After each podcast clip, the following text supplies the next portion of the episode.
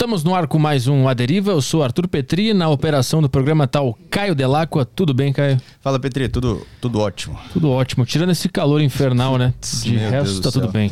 O ar-condicionado tá trabalhando bastante aqui hoje. Tá É. no, no 18 Daqui a pouco cai aquele temporal de novo para dar uma refrescada. pra limpar as ruas. Deixar foda bastante garrafa plástica voando. É pra lavar, pra secar a roupa é complicado, né? Porque ou é um- uma chuva do caralho que não seca roupa nenhuma, ou é um calor do inferno que seca a roupa, porém é impossível sobreviver. Não, é, é- é foda porque se tu é, titubetear, a chuva vem e acaba a tua roupa. Entendeu? Se tu ficar, vou, vou ficar vendo TV aqui, vou ver uma série da Netflix, aí começa a chover, acabou a tua roupa. Tu bota cedinho pra, pra secar lá e esquece, aí fudeu. Aí é um temporal do cacete, né? Manda bala aí pros avisos de hoje. Bom, galera que está acompanhando ao vivo, vocês podem interagir aqui e mandar mensagens para o nosso convidado, é, mandar sua pergunta, sua questão pelo Telegram da Saco Cheio TV. Então assina lá a Saco Cheio TV, que tem acesso a esse Telegram para poder mandar perguntas aqui enquanto está rolando o programa, que a gente toca elas para o convidado no final. E também a Saco Cheio TV não é só para mandar pergunta, também tem muito programa, tem muita coisa lá, tem muito podcast legal demais para o YouTube. Então assina lá que você vai estar vai estar conhecendo um conteúdo exclusivo. Isso aí. Boa, e o pessoal que tá no YouTube aí não precisa mandar superchat, tá? É só mandar a sua pergunta aí. Se ela for legal, o Caio vai separar. A gente vai fazer pro convidado no final do programa. Fechou? Vamos para o programa de hoje, que o convidado é o Laerte Melo. Ele é ator, diretor e dramaturgo. Tudo bem, Laerte? Obrigado pela presença aqui no programa. Pô, obrigado eu, Caio. Obrigado a tudo, valeu. Delícia daí. Quanto tempo de, de carreira? Quanto tempo de arte? É, agora em 2024 vai fazer 40 anos, então 38. 38 fazendo teatro aí. Caralho. É, é, um, é um mercado difícil, né? É um mercado difícil, o mercado é, é complicado, porque assim, como todo, como todo mercado, ele tem obviamente um, uma, é, um afunilamento, né? A gente tem lá no, no topo aquelas pessoas que você conhece, que você viu na TV, que você viu fazendo novela, fazendo série, mas só que tem uma base gigantesca que, né, toda hora aí sendo renovada, com muito ator sendo formado. Agora tem muita escola, né? A gente estava até falando um po- pouco disso. Várias escolas formando formando atores no Brasil inteiro. E, e o mercado não absorve tudo isso, né? Já, já era difícil lá atrás, quando comecei, hoje ah, eu acho que ainda é mais difícil, apesar de. Ah, hoje está cheio de, de outras possibilidades, né? Como as, as séries, eh, os streamings e eh, os youtubers e várias, coisas que, que, que esse pessoal tá, tá trabalhando também. Mas é, é complicado, é, muito- é bastante complicado. A gente, quase todos nós temos um trabalho paralelo né? Que é o que banca as contas, banca os boletos. Quando entra uma grana de, de, de uma bilheteria boa, assim, quando você pega uma peça grande e tal, aí aí é festa, né? Uhum. Eu, eu fui ver a, a, a peça que está em cartaz atualmente, né? Que é a Avenida Cyprus, né? Que é muito boa. Eu ti- assistindo aquela peça, eu tive uma sensação muito foda, assim, de, de underground, de a arte tá rolando aqui, nesse teatrinho ali fora tá rolando, a cidade tá acontecendo, assim. É, a, minha, a minha pergunta é, a, a- obviamente a maior massa da- de atores trabalha nesses teatros underground que tá acontecendo agora e ninguém tá vendo, né? É isso aí. E isso aí dá grana, dá pra ajudar em casa ou vocês pagam pra fazer arte pelo amor à, à coisa? Olha, eu vou te falar que tem, tem de tudo, assim. Tem, tem. A gente, às vezes a gente paga para poder desse trabalho render outro. Né? Então eu costumo falar, inclusive para quem está começando, falar, ó, você produza algo que esteja sempre na manga, porque você tem que estar tá, tá fazendo. Porque se, se você for procurar alguma coisa para fazer, é, não é que nem qualquer outro emprego que você tem um anúncio no jornal, você tem um anúncio na internet, você tem, tem, tem essas, essas, esses lugares que você se inscreve e tal para achar um emprego. Não, o, o trabalho do, do, ator, quando ele sai da escola, ele tem que se produzir para que alguém veja, né? E, e, desse, desse, desse trabalho que ele está se produzindo, que é uma coisa pequena, pode surgir uma coisa grande. Uhum. E, então, é, esse, por exemplo, a gente está se produzindo. Agora ele vai começar a se pagar. Essa próxima, essa próxima temporada que a gente vai fazer agora no caso da Becker, a gente recebe. Bilheteria é tudo a nossa também. Então agora uhum. esse dinheiro que a gente investiu para começar, ele volta. Entendi. Uhum. Agora, é, tem um, um, outros grupos que estão é, estabelecidos há mais tempo e esses grupos eles têm esses, esses fomentos, esses editais de prefeitura, é, de SESI, de SESC, né? que também que, que ajudam, mas é, ele também é uma coisa pontual, né? Dificilmente alguém tem um, um contrato de vitalício assim nesses lugares, né? Como, como, como se costuma ter em outras em outros empregos de CLT e tal. Uhum. CLT não existe, né? Para atores e atrizes, né? Ou melhor, existe uma parcela pequeníssima que está tratando na Globo, na, na, SBT, na Record, né? Que, que também isso vem caindo, né? Com o passar dos anos. Mas na, na real é, é todo mundo nessa batalha de, de se sustentar com esse mínimo de edital aqui para lá e fazendo outras coisas. A maioria da aula, né? Então tem uma formação acadêmica, e aí, ou da aula de corpo, ou da aula de interpretação, ou leitura dramática, é, voz, né? Porque a gente vai se especial, a gente, a gente aprende de tudo na, na, na, faculdade, e depois a gente, se a gente quiser, a gente se especializa numa área e vai fazer vai viver dando aula disso, né? Vai tirar o ganha-pão disso. Mas então essa grande maioria é isso. A gente costuma dizer que essa profissão remunerada de ator de teatro ela não existe. Ela, o que existe são esses, esses caras que é, já que, que, que, são um nome por causa da televisão, né? Uhum. Que acabam sustentando outros atores de base quando eles têm uma, uma montagem grande, uhum. né? Que a gente roda aí o, o, o Brasil fazendo grandes capitais, teatros lotados com, com ingressos mais caros. E aí você tem uma, mesmo tendo uma porcentagem pequena de participação na bilheteria, você ganha uma grana que você não costuma ganhar. Uhum. É. Sim, tu, tu, não é um cara da, da Rede Globo, né? Que todo mundo conhece o rosto e vai lotar o teatro pelo nome, né? E tu tá há 40 anos na, na profissão. Então, como, como, o que, que, tu fez para conseguir se manter sem ser esse global que Sim. tem um Instagram bombado e tal? Bom, eu, eu, sempre tem a questão da sorte, né? É, é muito louco. Eu, eu entrei, eu comecei da sorte por causa de uma diarreia de um amigo. o cara, o cara era diretor do grupo que eu, que eu, que eu atuava lá em 80, 84. Aí ele, pô, me ligou na madrugada, eu morava na casa da minha mãe ainda. Cara, tô com a diarreia, tem um grupo viajando para juiz de fora, eu preciso de alguém para ir no meu lugar. Aí eu, puta, mas eu não sei nada da festa, que eu vou fazer lá? Falou, cara, você, você opera a luz, você tem, você tem um instinto, pode, você vai, vai dar certo. E aí eu fui, né? E era, de uma, era uma produção, eram três produções de uma escola. Uma escola que, que produz muito, muito teatro, né? Depois cresceu e ficou uma grande produtora de, de, de cultura. Aí eu fui, sem conhecer ninguém, cheguei lá, tímido pra cacete, falei, pô, olha, o Robson Camargo, que é o, o tal do convidado, tal do meu amigo, ele não, não tava passando bem, me mandou aqui. Eu vou para fazer a luz aí para vocês e tal. E aí esse grupo de pessoas tinha lá uma, uma, uma, uma responsável por aquele grupo, né? Que na volta de, do trabalho todo, ela falou, pô, cara, você foi demais, foi super legal. Você, você subiu num negócio que ninguém subia lá para arrumar a luz, o cara com medo. Pô, você nem, você nem tinha essa, essa obrigação com a gente aqui e tal. Pô, que, nem sei o que eu posso fazer para te ajudar e tal. Aí eu falei, ah, não, imagina. né? Isso é o que a gente faz tal. A gente faz de tudo no teatro. Aí ela, bom, é, lá na escola, era uma escola de inglês. É, o que eu posso fazer é te dar uma bolsa de estudo, né? que ah, obviamente eu não podia pagar, né? Já, naquela época eu já, eu já, já era casado, já tinha filho, que eu nasci casado já com filho. Aí é, eu falei, ah, porra, maravilha. Fui lá, aí ela me empregou nesse lugar. Além de me dar essa bolsa de estudo, depois me empregou nesse lugar. E aí eu fiquei fazendo teatro, é, primeiro nesse, nesse lugar, com os alunos dessa escola. A escola é a cultura inglesa, né?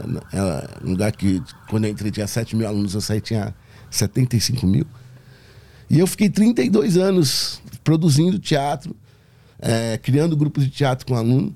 Só que paralelo, que era, uma, era meio que uma condição, eu continuar fazendo meu teatro fora. E essa pessoa que me empregou lá, e com quem eu fiquei, no, no fim, trabalhei esses 32 anos, ela sempre falava assim, velho, se você der conta do, do trabalho da produção aqui, toca o barco na tua carreira paralela aí. E para a escola também era legal, porque eu acabava levando uns nomes bacanas para dentro do, do, do trabalho da, da, própria escola, né? Porque eu via fazendo, sei lá, tava, por exemplo, estava sendo dirigido pelo Jô Soares, fazendo o Ricardo III, viajando do Brasil para lá e para cá. Aí o Jô, pô, tava querendo. Tem umas obras que eu não exponho faz tempo. Eu falei, pô, eu tenho um lugar para expor. Aí a escola, nossa, velho, você vai trazer o Jô Soares para cá. Entendeu? Então tinha meio que essa troca, essa permuta, né? E, e assim foi fazendo. Então, com esse salário de, de- dessa produção que eu tinha lá na- na- nessa escola, eu bancava os boletos do dia a dia. E era um trabalho legal, porque era um trabalho com teatro, né? Trabalho com teatro, com música, com dança. Eu fazia a seleção de espetáculo para trazer para o Brasil, eles me mandavam para fora, ia para Edimburgo, na Escócia. Tem um festival gigante de teatro lá, eu ia anunciando não para lá, cara. Ficava um- um- três semanas vendo, só vendo teatro e selecionando coisa para trazer para o Brasil. Era um negócio do cacete. Tudo isso porque tu subiu pra arrumar uma luz. Tudo isso por causa da diarreia do cara, é. Então, porque eu subi para fazer, né, a luz com a diarreia do cara. Mas de onde que tu tinha esse- esse contato com pessoas como o Jô Soares, por exemplo? Então, isso, isso vai gerando. Porque quando você faz. Eu estudei com, com o Marco Rica lá no comecinho, em 85. Ele era meu colega de classe, que o Marco Rica é um cara de televisão tal, não sei o quê. E ele ficou na televisão, né? Ele ficou um tempão na televisão. Aí ele foi chamado para fazer o Ricardo Terceiro com. Ele produziu junto com ele, a Denise Fraga e o, e o Jô. Produziram a peça. E aí, na hora de montar o elenco, por exemplo, o Jô, pô, olha, eu tenho essas pessoas, aí, ah, eu, Marco, eu tenho essas. Então, né, a gente, a gente acaba sendo chamado por amigos que também. é, é, porque a gente já. É óbvio, quando você estuda num- numa, numa sala, tem, né, qualquer que seja o curso, tem gente que se destaca mais, gente que se destaca menos. Ou que escolhe fazer, né? é, es- escolhe não fazer televisão e gente que escolhe fazer televisão. Nesse caso, Marco escolheu e através do, do dois ou três trabalhos que eu fiz com ele, né, você começa a conhecer todo muita gente e essas pessoas te chamam para fazer outras coisas depois. Então desse trabalho que, que eu fiz com o Marco depois de fazer com Denise Fraga, com Glória Menezes, né, tudo que vai vai pipocando, porque é isso também é rede, né? Você vai se vai vai ter nossa rede de, de conhecidos que vão te chamando para fazer para fazer os trabalhos. Se você, se você é um cara que não dá trabalho, eu sempre falo, talento que todo mundo tem, sabe? Você é, é dirigido, é, você, você sabe ser dirigido, é, você tem mais chances de trabalhar mais. Né? Se, você, tudo você, se, se tudo você cria caso, o diretor te chamar de novo é mais complicado. Então, isso, isso é outra coisa que, que acontece muito nesse meio. Se eu trabalho com, com esse grupo aqui, e aí esse grupo me, me- pô, foi, foi demais trabalhar com esse cara, tal, não sei o quê, numa outra oportunidade chama de novo. E, a- e assim vai indo. Foi, acho que foi assim que, que, que eu acabei fazendo cinema, porque da, da- de peça com a Denise fui fazer, fui fazer cinema com o marido dela. Aí fui fazer cinema, fazendo cinema com o marido dela, o, o, o Toreiro, que é um outro cara de direção, de, de- de- que, é, que é escritor, mas que também dirige cinema, foi, me chamou para fazer outros filmes para para TV, quando começou a fazer filme para TV. 2010, 2011, que a gente fez uns filmes para a Olimpíada e tal. No Sport TV até. Então é, é isso, é, é essa rede. Um, chama aqui, outro chama vai, você vai, você vai fazendo. Mas é, esse trabalho no, no, no- no paralelo, né, que eu fiz lá com, com essa produtora, foi o- também o que me garante hoje uma, uma, uma, uma certa tranquilidade para viver praticamente só de teatro e aula. Porque eu fiquei 32 anos nesse trampo de, de, de viajar e de produzir teatro nessa escola. Nesse da diarreia. É, nesse da diarreia. então, com três que eu tinha trabalhado de caixa no Banco Itaú, ficou 35 anos de, de, de trabalho. Aham. Aí me aposentei, né? E tenho essa garantia aí para pagar alguns boletos. Essa aposentadoria segura alguns boletos. E agora com os filhos tudo velho, né? Só tem um filho novo que tá já com 18 anos, os outros têm 38, 35, 33, cada um já tá, né, é, encaminhado e, e cuidando da própria vida, né? Tu disse que tu nasceu casado e com filhos. É, porque Como na assim? verdade eu, eu nem lembro quando, quando da, da vida pré. Porque como eu tinha 18 anos e, e, e aí casei com essa menina né, que na época tinha 18 anos, e a gente já, quer dizer, a gente casou porque engravidou, né? Então eu tive filho muito cedo. E aí depois eu me separei e casei de novo, casei de novo e tal, não sei o quê. Mas não teve um espaço entre casamentos, entendeu? Então acabou, acabou ficando essa história de. Pô, tô casado a vida inteira. né? e então por isso que, que, que, que tem essa história. E, esse, e essa filharada toda, né? São todas dessa primeira, da primeira mulher. E, e que, que, que, que tão, mais ou menos tão, fi- fizeram um certo caminho no sentido art- artístico, assim, não, não por nada, porque ninguém foi pro teatro, porque né, também seria demais, porque eles viram a dificuldade que foi. Mas um, tá, um é cameraman, o outro é um artista visual é, bastante legal. O Luan Zumbi é um cara que faz. É um ativista LGBT que ia mais. E, e o outro mexe com publicidade também, uhum. mas na área de criação. Então, e, e o mais novo está pensando aí se vai fazer arquitetura e tal. Então, na verdade, foi, foi louco porque é, com toda a dificuldade que teve, né? E o pouco que você acaba ficando menos em casa, muito menos que com dois empregos assim, né? E viajando em teatro, como te falei, várias capitais do Brasil, é, você fica muito pouco em casa e quem, quem queria mesmo acaba sendo a mãe, o tio e, e, e quem está nos arredores, né? Uhum. Tu, tu, disse que tu foi para Escócia e que, que, quais outros países tu foi assistir teatro para trazer para cá? Eu fui para Austrália e para Escócia para selecionar e, e para Londres, né? Então fui é, na Austrália fui para Sydney, Perth e Canberra. Isso foi um ano só, foi em 2001. Hum. A gente foi com foi foi um ano que a escola resolveu fazer um festival australiano. E aí foi demais porque a gente a gente trouxe um negócio que na época é, não, não, é, não tinha a fama que tem hoje, né? Por exemplo, o BBB, né? A gente trouxe um negócio que chamava Casa de Vidro. Hum. E a gente colocou lá na Avenida Paulista, cara. Eram quatro australianos morando lá na, na, na, na, Paulista por um mês, por três semanas, que era o, o, tempo do festival, né? E a gente viu isso lá em Perth e a gente falou, pô, será que, será que isso vai rolar? Meio esquisito, né? Será que as pessoas vão entender como uma atração e tal? E foi louco, porque, imagina, na Paulista, meu, uhum. aquilo ficou, ficava lotado direto, era uma vitrine ali. O, é, o MASP, tem o MASP, né? Você olhando para o MASP, do lado direito tinha um prédio que era de um banco, que estava fechado. E era uma agência, então ele já estava meio ajeitado para isso.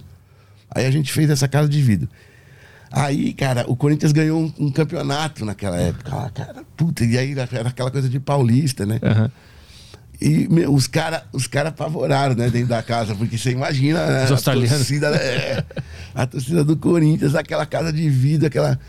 Passando, mas, mas tinha uma comunicação com, a, com, a, com o povo que passava na rua que, sei lá, cara, era muito, era muito legal de ficar uhum. vendo, assim, sem os caras entenderem uma palavra de português uhum. e a maioria não entendendo nada de inglês, eles escreviam algum recadinho ou faziam mímicas e tal, e ficavam no dia, de, dia a dia deles lá.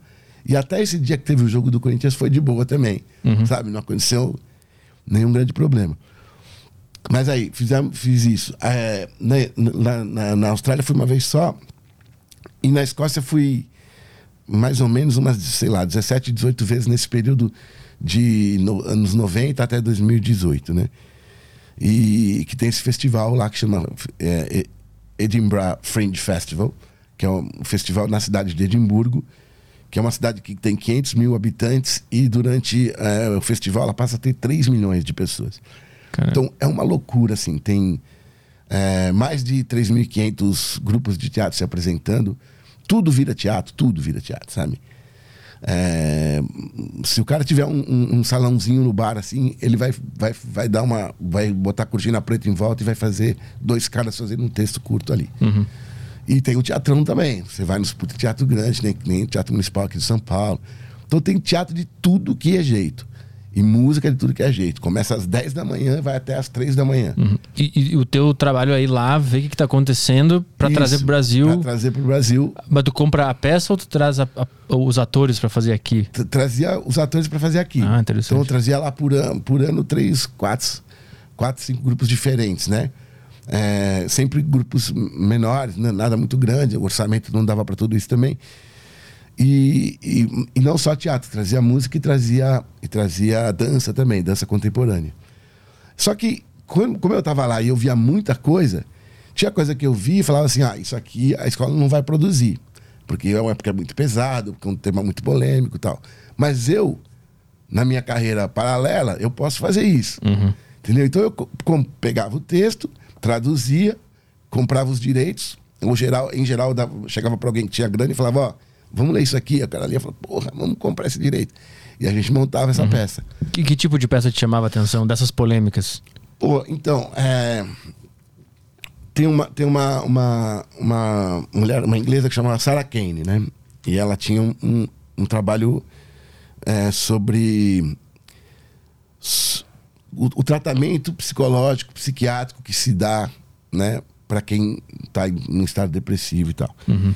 E ela tratava isso de uma forma muito crua, né, e muito triste, muito dolorosa, uma crítica muito contundente. Então isso não tinha a ver com a, escola, com, que- com que a escola pudesse querer.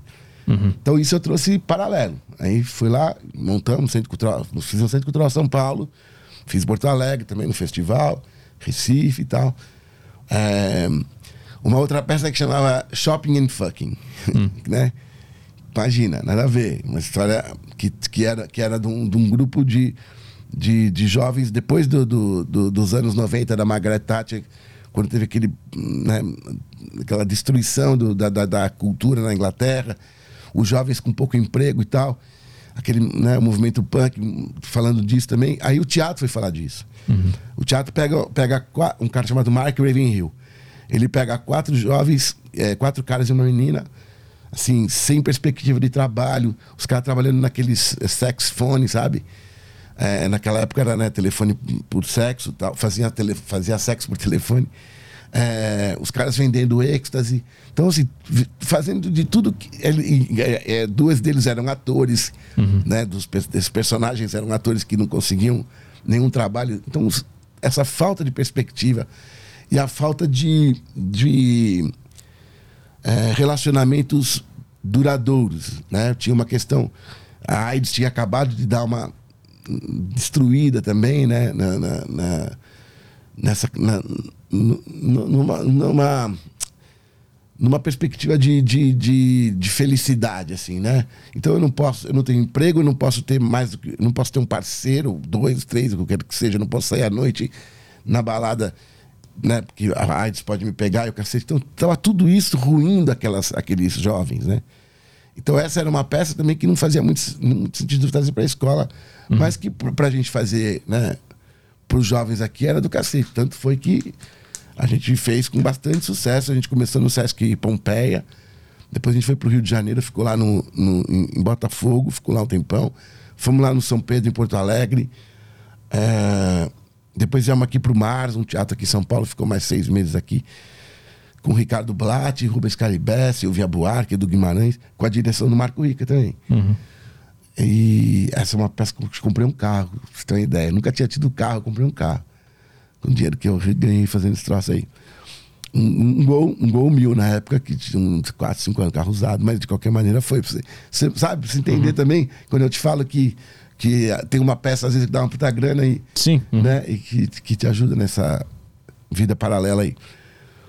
Então, é, eu com essas viagens tinha isso. Além de trazer as coisas para a escola, eu ia fazendo, é, trazendo coisas para eu fazer com, na, na minha carreira paralela. Com isso, eu acabei montando muita coisa britânica, muito mais coisa britânica do que né, é, de qualquer outro país diferente.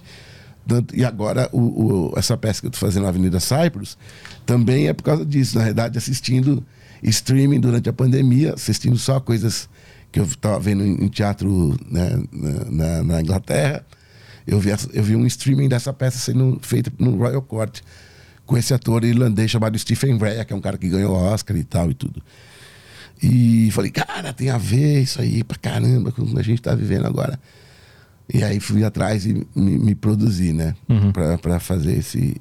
E é uma produção barata, né? Você viu, né, bicho? São duas cadeiras, Sim. uhum. um figurino que a gente se virou. E um tal, som. Né? E o e o som. som ali Uhum. é. É, Essa, essa peça, por exemplo, você estava falando antes que vocês é, pagam para fazer e de- esperam isso dar um retorno depois, né?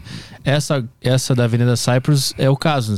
Tu, isso. tu paga ah, o aluguel do lugar, os atores, tudo, vai se endividando com a esperança de que um dia uma, uma companhia maior, um teatro, venha e, e contrate vocês, é isso? Isso mesmo. O que que acontece? Na verdade, a gente meio que se cotiza também. A gente divide, cada um paga um pouco de despesa, entendeu? Aham. E aí, quando começa a entrar, a gente começa a, a se ressarcir e tal. É, é, essa, aparentemente, esse aí é um investimento do quê? Uns 8, 9 mil reais que a gente fe- fez para fazer essa daí.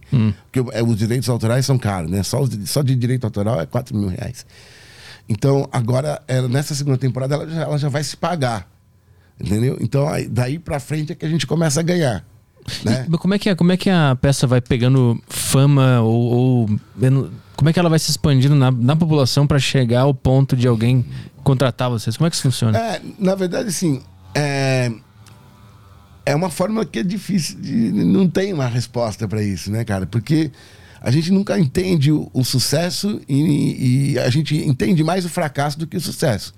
A gente fala, porra, por que, que essa peça deu certo e a outra não deu, né? Por que, que essa aqui morre com, sei lá, três, quatro meses a gente não consegue fazer mais, entendeu? Uhum.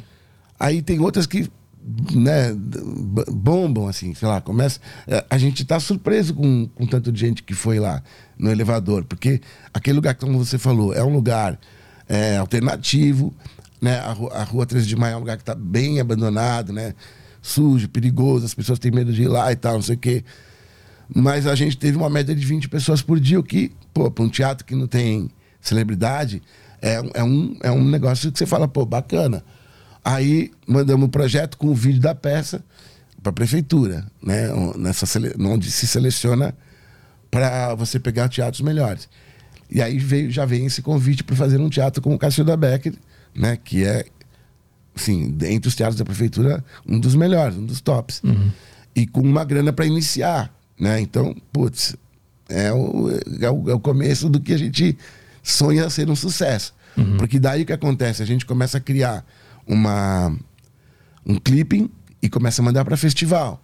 E aí, é, é, que é aí que é o legal, que aí o festival começa a te pagar, você vai com todas as despesas pagas e com cachê ainda. Uhum. Né? E vai rodando.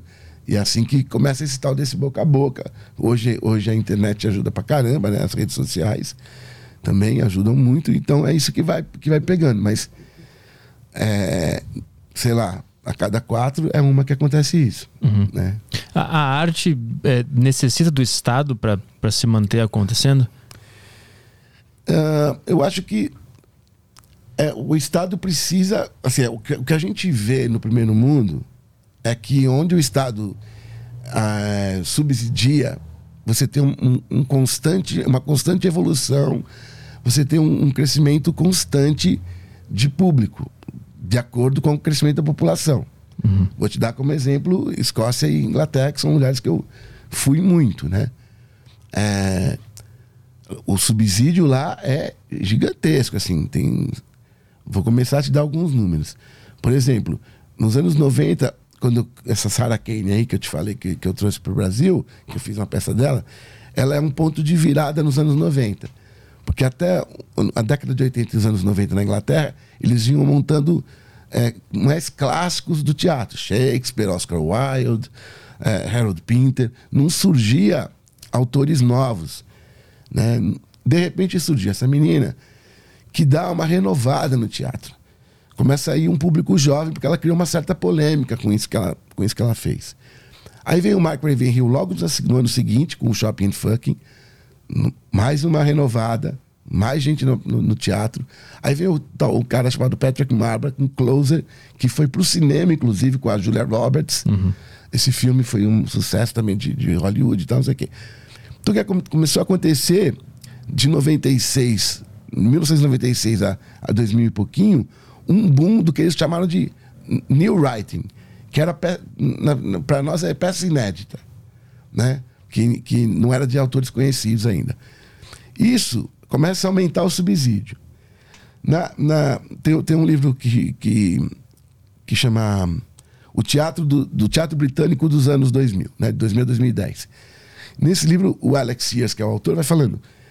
É, em 2005, aumentam 300 teatros de new writing com subsídio do governo britânico. Uhum o que, o que dava mais ou menos 10 milhões de libras por ano a mais do que o orçamento da, da cultura de teatro já previa. Uhum. É um investimento novo. Ou seja, continua investindo, subsidiando os clássicos e ainda entra mais 10 milhões de libras para você é, subsidiar, é o que está começando a acontecer. Abrem 300 teatros para fazer isso. Uhum. Num espaço de ele fala de cinco anos, mas eu, eu gosto de pensar que, na verdade, vem lá do, quando a Sarah Kane e o Mark Ravenhill começam, 94, 95, 96, 97. Né? Porque não é de 2000 que né? esse boom ele vem devagarinho se operando. Porque como eu te falei, eu, eu fui várias vezes para lá e eu via que cada vez eu tinha que aumentar a área que eu tinha que andar para chegar nos teatros, né? Isso não só em Edimburgo, mas em Londres também. Então, o que, o que acontece é, é o, o, subsídio do governo, se, ele, se esses grupos novos, eles não começam sem subsídio, é muito difícil, uhum. né? Porque é, é, nem, nem todo mundo tem esse, esse dinheiro que a gente teve para fazer agora essa montagem, por exemplo, né? Então, é, é, é, se, se, se, se o governo não, não pegar o, o experimento, se não tiver um subsídio para quem está experimentando, uma, a nova linguagem não surge. Uhum. E aí o que, não, o que não se renova vai afundando, né? As outras coisas vão tomando conta. Uhum. Então eu, eu, acho que, que é preciso, sim, né? um investimento é, do Estado também para isso. Né? Uhum. E isso lá, lá fora é muito comum, o, o Estado é, subsidiar a cultura, de forma geral. Mas qual é o impacto de um Estado é, é, incentivando a cultura na, na sociedade de forma geral? Porque não é só ir ver a peça que, que, que vai mudar aquela sociedade. O que, que tu enxerga que pode acontecer com uma sociedade onde, onde tem cultura acontecendo e sendo uhum. subsidiada pelo Estado? Bom, de novo, vou dar, vou dar os exemplos né, de, desses lugares que, que eu fui muito é, a economia é, puta, move, se movimenta pra cacete. Você imagina o Festival de Edimburgo, uma cidade que tem 500 mil pessoas e, e, e, passa a ter 2 milhões. Ou seja, o consumo de tudo aumenta, de uhum. tudo. Né? De transporte, de restaurante, de hotel, né? de gente para trabalhar. Né? E gera uma montanha de empregos para aquela, aquela gente que está lá. É, Londres tem um, tem um, um turismo é, voltado para a cultura. As pessoas vão, muita gente vai para Londres ou para Nova York para assistir peça. Vai na Broadway, vai na, na, no West End em Londres, ou seja, que movimenta todo, todo uma, uma outra economia. Ah, na Austrália tinha na, na, essa, essa companhia, a Sydney Theatre Company, que é uma uma companhia estatal, é como se fosse um teatro nacional. Eles têm um, um um lugar assim que, que é, um, é um galpão que entra no mar, gigantesco, assim, né? Uma, uma, uma, uma construção de um pontilhão, um negócio maravilhoso, assim. Que tem um salão de teatro, salão de dança, salão da, da orquestra, pra, salas de ensaio e os teatros e tal. Esse negócio aí gerou um monte de teatrinhos pequenos próximo a esse, a esse espaço, uhum. que gerou de novo um monte de emprego ali, né? Fora que tem a questão é, social, né? Eu acho que, que, que, a, que a arte, o teatro, tem, faz com que as pessoas tenham uma outra forma de, de ver as coisas. Elas passam a ter um pensamento crítico, né? Que eu acho que, que, que elas têm muito menos se elas não viverem essas coisas. Uhum. É, e, e, e, elas passam a, a, a a desenvolver um imaginário, uma, uma, uma, criação. Então, é, eu acho que movimenta o, o, o, ser humano e aquele, e, a, e, aquele ambiente que ele vive, sabe? É, não só em termos é, financeiros, mas de, de, saúde mental e física, né? Uhum. Uma coisa que eu queria te perguntar quando eu tava vendo a, a peça lá da Avenida Cyprus, para quem não sabe, tu faz um o irlandês do norte, né? O irlandês do norte, Isso, né? Isso, é que é protestante. É protestante, protestante e, unionista. Contra os católicos, separatistas. Separatistas, né? isso mesmo. E aí ele entra numa paranoia toda lá, por causa dessa briga política, uhum. e começa a odiar o outro lado de uma forma muito violenta, isso. e começa a ter umas paranoias de ver no rosto da neta dele o maior inimigo político dele, né? Isso. Só para o pessoal entender o, é, o resumo. O, o, líder, o líder separatista, né? Porque a Irlanda do Norte é, é a única que não é do, do, Reino, do Unido, né? Reino Unido, né? Uhum. Minto, ela é do Reino Unido. É, quem, quem não é é a Irlanda. Então ela já é, ela já está no, no, Reino Unido. Uhum. Só que ele cisma que, que, os, que, que os separatistas ainda podem fazer com que se separe. Mas não, não, isso não, não tem como acontecer. Uhum. Que já está estabelecido tal, tal. E ninguém está pensando nisso, né? Quem está pensando em se separar é a Escócia lá, que está fazendo é, referendos e tal. Irlanda está lá, tranquila e tal.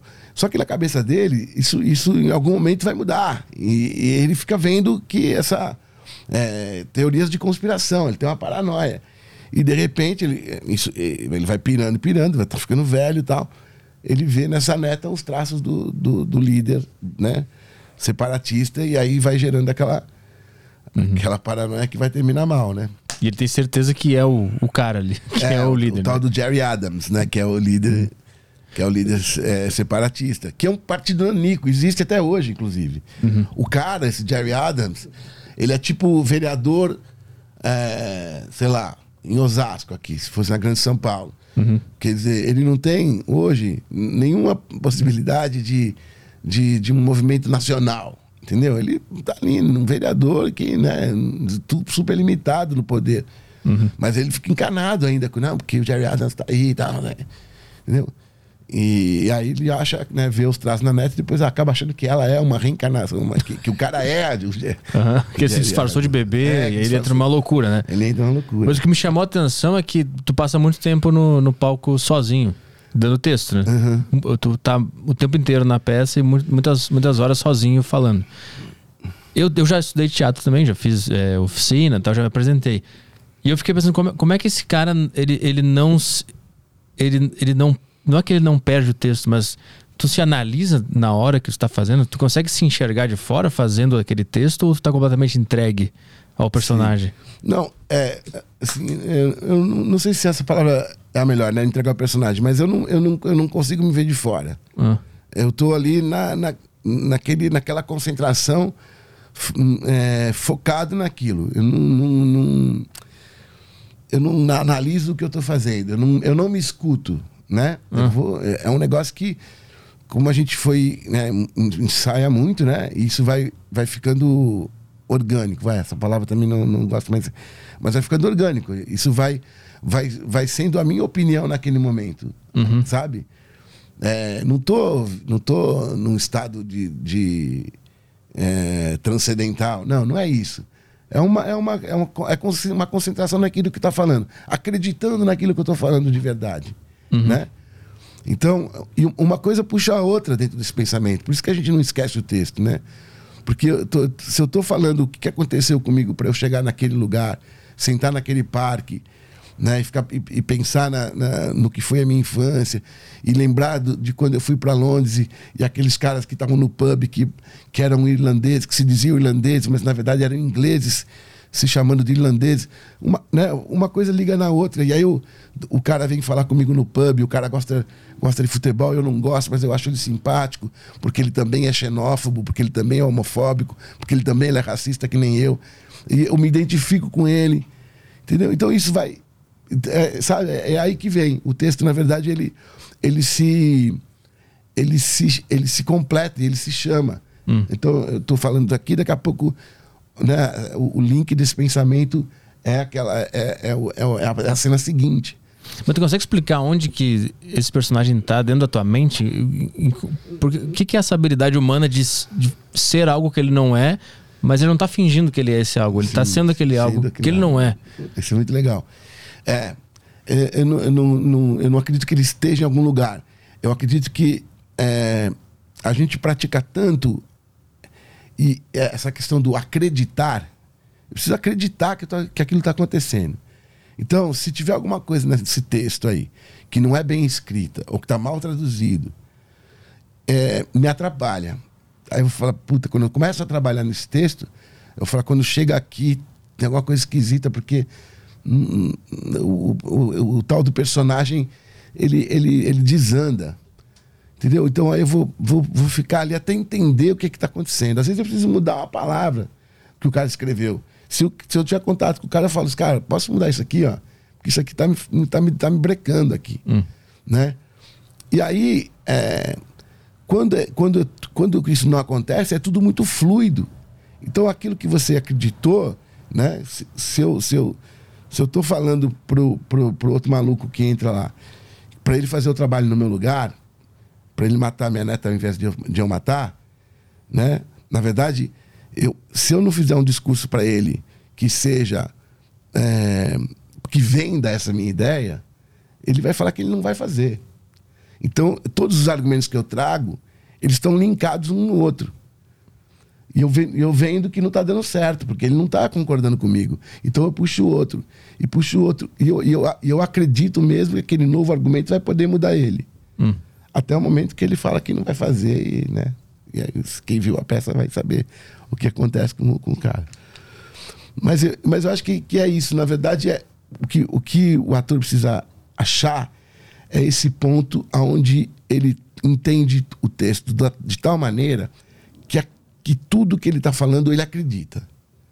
E, ele- e- e pode ser uma coisa que seja totalmente o oposto dele. Aham. Né? Mas só que ele, ele, ele, ele criou ali, ele estudou dentro daquele personagem as coisas que se eu tivesse no lugar dele e eu, e eu, e ele me, me- eu tivesse todas essas circunstâncias pelas quais ele passa, ele passou, eu, eu falaria isso.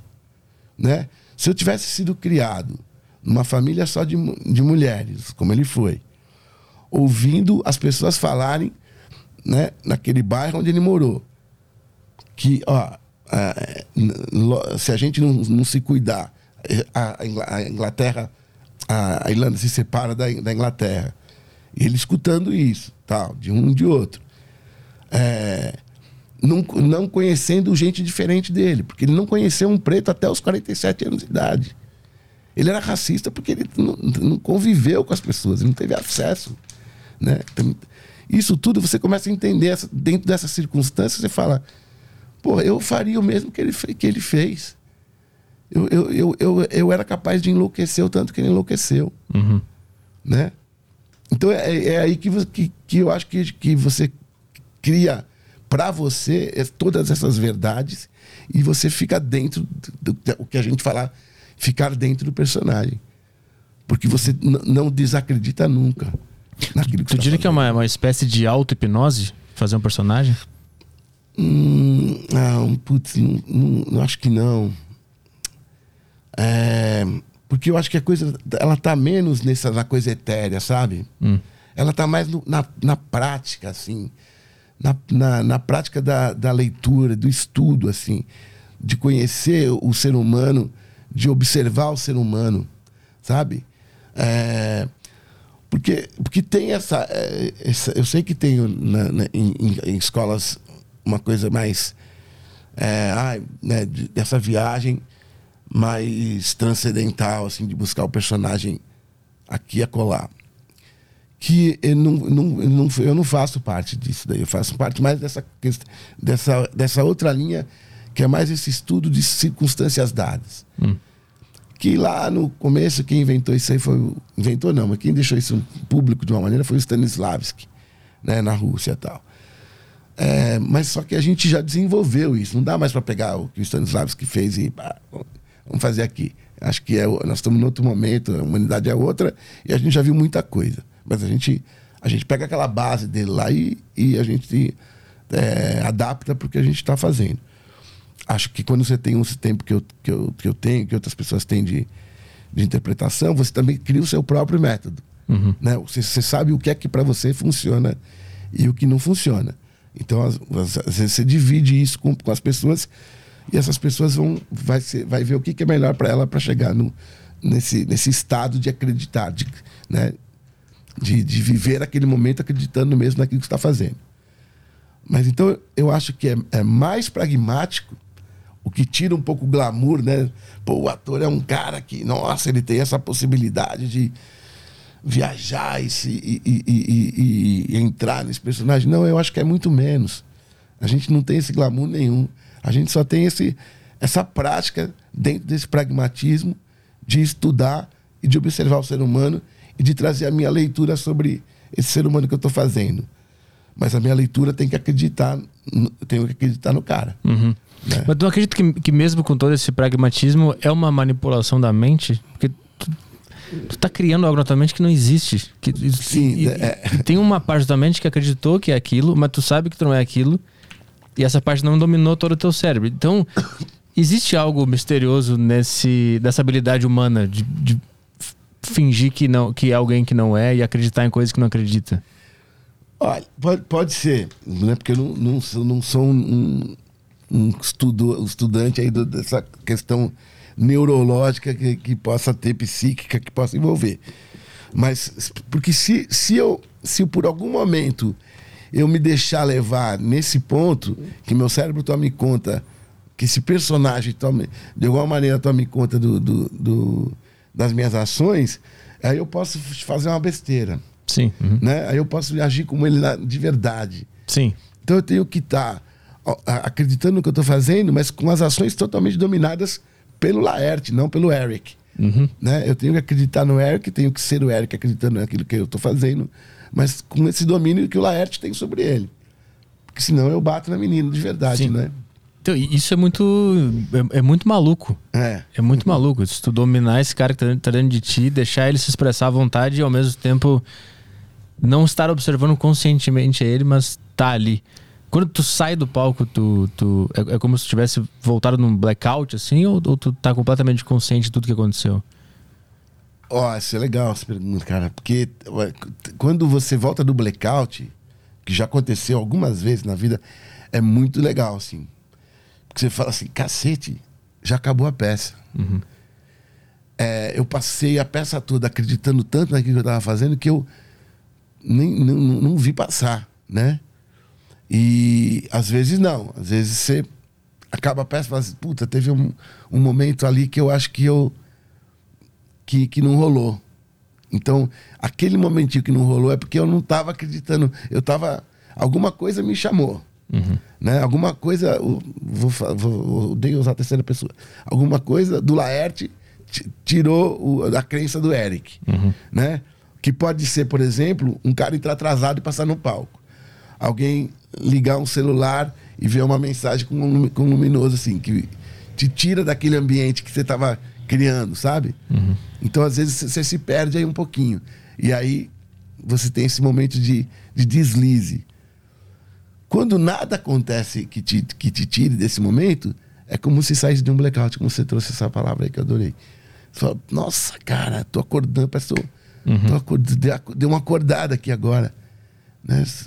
E, é- e, é- e aí tem um, tem um diretor que, que me falou muito disso, e foi com, com ele que eu vivi muito isso, Marco Antônio Rodrigues. Quando eu fiz uma peça chamada Detonados. E, e que também eu ficava o tempo inteiro no palco, assim, uma peça violentíssima. Que ele falava, cara, você tem que viver o agora, assim. Eu não posso enfiar uma chave na fechadura para abrir a porta pensando no que vai estar lá dentro. Se essa cena mais boba é que você é, simula botar uma chave na fechadura, se você não fizer isso, primeiro vivendo de verdade aqui, eu tô pondo, pondo essa chave na fechadura, virando a chave, abrindo a porta. Agora eu tenho alguma coisa para ver aqui dentro. Porque se eu já, no virar, da, no colocar da chave, eu já saber o que eu vou ver lá, porque eu saí mil vezes, eu sei o que eu vou ver lá, eu perco esse agora e eu deixo de acreditar. E essa, e essa colocação da, da chave na fechadura é falsa. Nem- Você não acredita, ninguém acredita. Tá vendo e fala, "Ah, coisa estranha, aquele cara não fez bem aquilo. Você nem sabe direito o que, que que é, né? Você sabe que não foi. Mas é isso, é viver o presente, viver aquele momentozinho. E aí dá esse. Dá esse a peça passa sem você ver. E, e- e o processo de entrar no palco, que é o momento que tu tá é, na claridade e indo pro blackout, né? Tu tá autoconsciente Sim, sim. se encaminhando pra não consciência, entre aspas, assim. Legal. Tu faz alguma coisa nesse caminho ou só acontece? Depende do dia do, do, do- dia. Se eu tô num dia que eu dei um monte de pepino e tal, eu, eu preciso de um, de um tempinho sozinho. Ó, gente, vai, vai começar. Segura aí a mão um pouco. Tá? Me dá aqui, me dá aqui dois minutinhos. Tal. Respira, entendeu? Cria circunstâncias do que, do que, você, do que esse cara, do que, que esse Eric vai fazer. Vou começar, vou entrar. Eu vou entrar em cena. O que, que, que eu vou fazer, né? Quando eu vou entrar em cena? Eu, eu vou pra rua, mas eu vou pra rua porque eu acho que eu tenho. Eu acho que eu- o meu pai tinha uma. Tô falando isso do personagem, o Eric. Meu pai tinha um, um negócio no- de colocar na, na farda do exército que eu tenho a impressão que eu deixei para vender em algum lugar, num, num lugar de, de, de vender velharia. Quando eu tô indo, eu falo, não, não, não, peraí, acho que não deixei, não, acho, acho que tá na gaveta da cômoda. Mas eu não vou voltar lá porque minha mulher enche o saco. Ela vai falar, o que, que você tá aqui de novo? Você não ia sair, que você voltou. E aí eu fico naquele negócio que você vê lá no palco, que eu vou e volto, sento, não sento, sabe?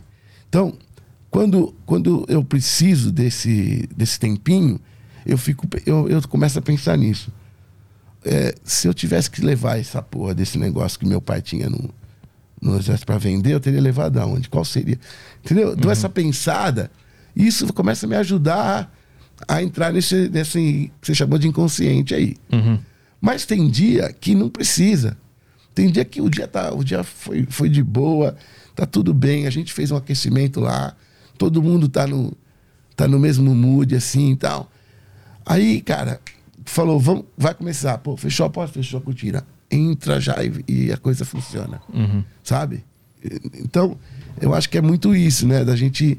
é, tem sempre o Laerte antes do Eric, né? E aí, e- se o Laerte tá bem, se o Laerte não tá, ele precisa, disso ou daquilo para fazer o Eric assim, o assado, né? O, o que, que te atraiu nessa, nessa arte específica pra te fazer trabalhar com isso quase 40 anos? O que, que te chama a atenção no teatro?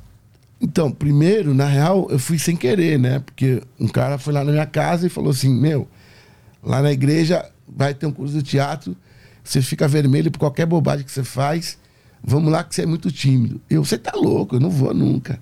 Aí ele Você vai, eu tô aqui, eu vou te levar lá. E era um vizinho que nem era assim um puta amigo, um negócio maluco. Até hoje eu fico tentando, eu já passei lá na rua que eu morava naquela época, eu tinha 16 anos pra ver se eu achava esse cara pra falar pra ele, cara, você não sabe o que você fez na minha vida. cara, eu cheguei lá, ele não mora mais lá, o cara chamava Newton. E aí, cara, eu fui nesse negócio. Fui lá na igreja, assim, morrendo de medo, o cara me levando lá. Não, vamos lá, vamos lá. Cheguei lá, cara, na primeira coisa que eu fi- tive que fazer lá, uma, um exercício lá de, de, de, de um preso, que eu tinha que fazer um preso, uma, uma peça, se não me engano, uma coisa era baseada no Plínio Marx. Não era Plínio Marx, mas tinham lido Plínio Marx e fazer. Falei, caralho, que negócio legal. Que negócio. E eu, tímido pra cacete, descobri que quando eu tava fazendo isso, com aquela menina lá que eu tinha visto, na, conhecido naquela hora, pô, eu não. Eu, aquela timidez, ela, ela, se- ela se perdia de alguma maneira. Porque não era eu.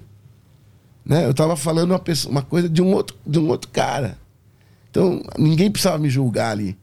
Eu não estava sendo julgado, né? Quem estava sendo julgado era aquele cara que estava falando lá. Isso me falou, pô, eu gostei dessa sensação. E, puta, daí pra frente, cara, foi, fui fazendo sem parar. Aí fui fazer. é, quando fiz, fiz, fiz vestibular, fui fazer teatro com 17, 18 anos, já entrei na faculdade lá, é, que era uma faculdade lá na, na, na Ana Rosa. E aí não saí mais. E, eu, e a, minha, a, minha, a minha pegada era ser goleiro de futebol, meu. Eu fazia peneira, tava, jogava na várzea em vários times. Eu tinha 16 anos, eu tava assim, né, nessa fissura de ser goleiro, cara. E jogava bem, eu devia jogar bem, porque eles me chamavam pra jogar em vários times. Jogava, tipo, eu era, eu era dentão, mas jogava no time de cima da várzea lá, no- nos craques da várzea. Então, eu, eu abandonei tudo isso aí pra fazer o negócio. Falei, caralho, não vou fazer teatro, não. Eu vou, não, vou, não vou jogar bola, não, vou fazer teatro. Outro dia diria que a, essa paixão pelo teatro então tá diretamente ligada ao, ao, ao teu adolescente tímido. Ah, sim, certeza. E até, tu, tu acha que até hoje é, uma, é uma, um exercício de não se deixar cair naquela timidez? Muito, muito. Eu, sou- eu, eu, eu falo assim: se você vai pro teatro pra perder a timidez, não se iluda, que você vai continuar tímido. Como vai fingir em alguns tímido, momentos. é. eu sou tímido pra cacete até hoje. Meu. Eu, eu deixo de ir nos lugares, porque eu falo, puta, eu chegar, como é que eu vou chegar lá? É ridículo, cara. Eu sou assim, nesse nível, assim, sabe? Sim. Isso é uma constância, né? Em, em- em artistas, principalmente artistas de palco, né? De ser tímido, fechado, introvertido, né? E as Exatamente. pessoas não entendem, né? Como, como que tu se expõe ao público e ao mesmo tempo é fechado, né? É, pois é, cara. E, e- e- porque aí você achou uma válvulinha ali que te ajuda, né? Eu acho que é isso. Quando, né, você, você acaba fazendo. é, é, você se libera dessa timidez e isso te dá tanto prazer que você quer fazer mais e vai fazendo. Né? Independente de ter um grande público ou não. Eu acho que essa é a diferença do, do ator para a celebridade. O ator ele tem essa necessidade de estar vivendo isso muitas vezes. A celebridade ela precisa de que as pessoas vejam ela fazendo isso. E eu tenho esse discurso às vezes, né, que às vezes algumas pessoas pensam que é um pouco de arrogância minha. Eu falar se tiver uma pessoa, se tiver mil, vai ser igual. Porque o que, está acontecendo é comigo, não é o que eu estou provocando nele. O que eu provocar nele vai ser do caralho vai também. Mas o que está provocando em mim é o que me move para fazer isso. Né? Então, eu, já aconteceu de eu fazer, né? Fazendo um monólogo lá na Praça Roosevelt, no Sátiros lá. Tinha um cara só da plateia. Aí ele foi, antes de começar a peça, eu fui, fui falar pra ele, falei, ó, cara, só tem você, não se sinta constrangido. Se você não quiser, você vai embora. Eu vou fazer a peça de qualquer jeito, porque eu faço a peça uma vez por semana. Se eu não fizer, eu perco esse treinamento que eu vou ter aqui, com luz e tal, negócio que eu faço pra mim mesmo.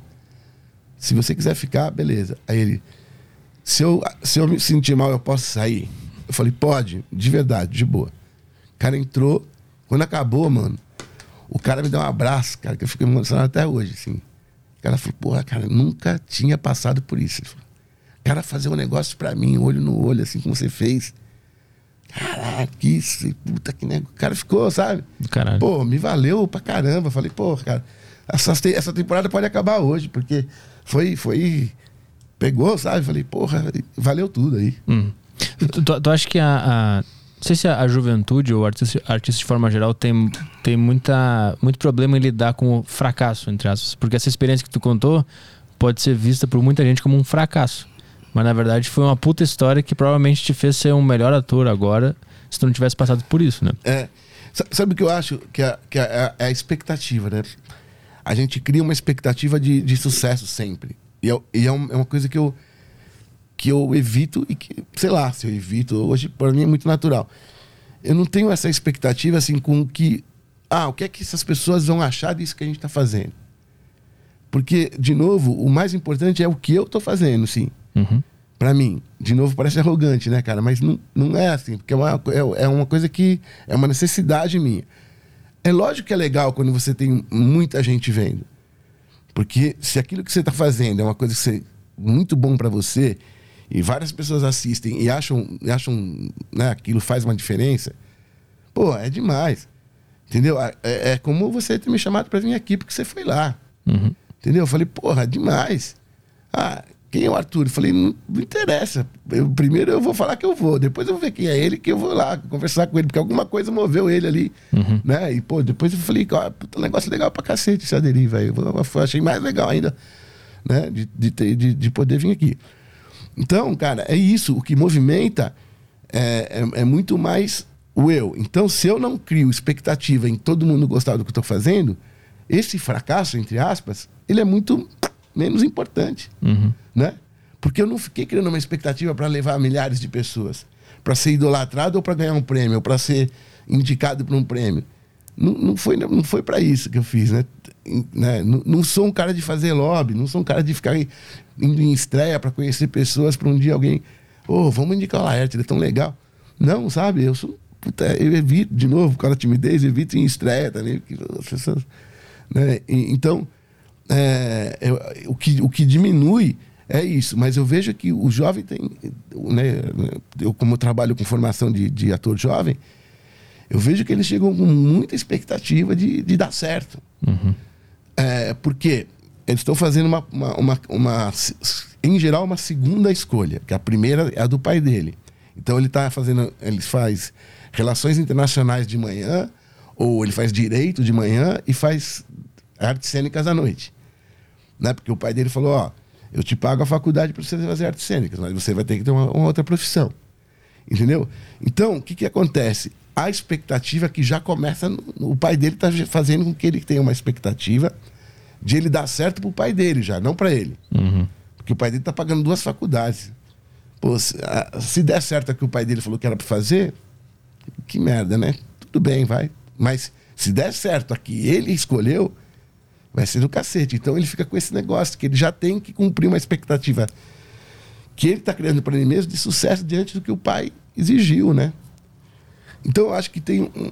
E, e óbvio, né, cara? Essa, essa questão do. Hoje você mede muito fácil ter sucesso no- pela rede social, se você tem mais ou menos seguidores. Então o cara já vem com isso também, né? Porque ele já não é um cara que tem. é, ou, ou até é, né? Alguém que tem muitos seguidores e aí vai fazer o teatro para para ir para televisão ou para entrar no BBB e tal, para ficar ainda mais conhecido. E, e, e, de novo, criando uma expectativa para ser mais do que. Na, na verdade, tá menos para ele. De novo, tá precisando de gente, né? de números, para se sentir bem. né? Então eu acho que, que o fracasso, entre aspas, é muito menos sentido se você souber lidar com as suas expectativas. Uhum. Mas o, o, fracasso e o erro não, não são é, partes fundamentais da vida de um artista, assim? Eu acho que são os momentos mais importantes, inclusive. Sim, sim. O, o, o erro é onde a gente aprende, né? Não tem, não tem dúvida. É... Agora, mas o que, que é o erro? Você escolher uma peça que as pessoas não querem ver?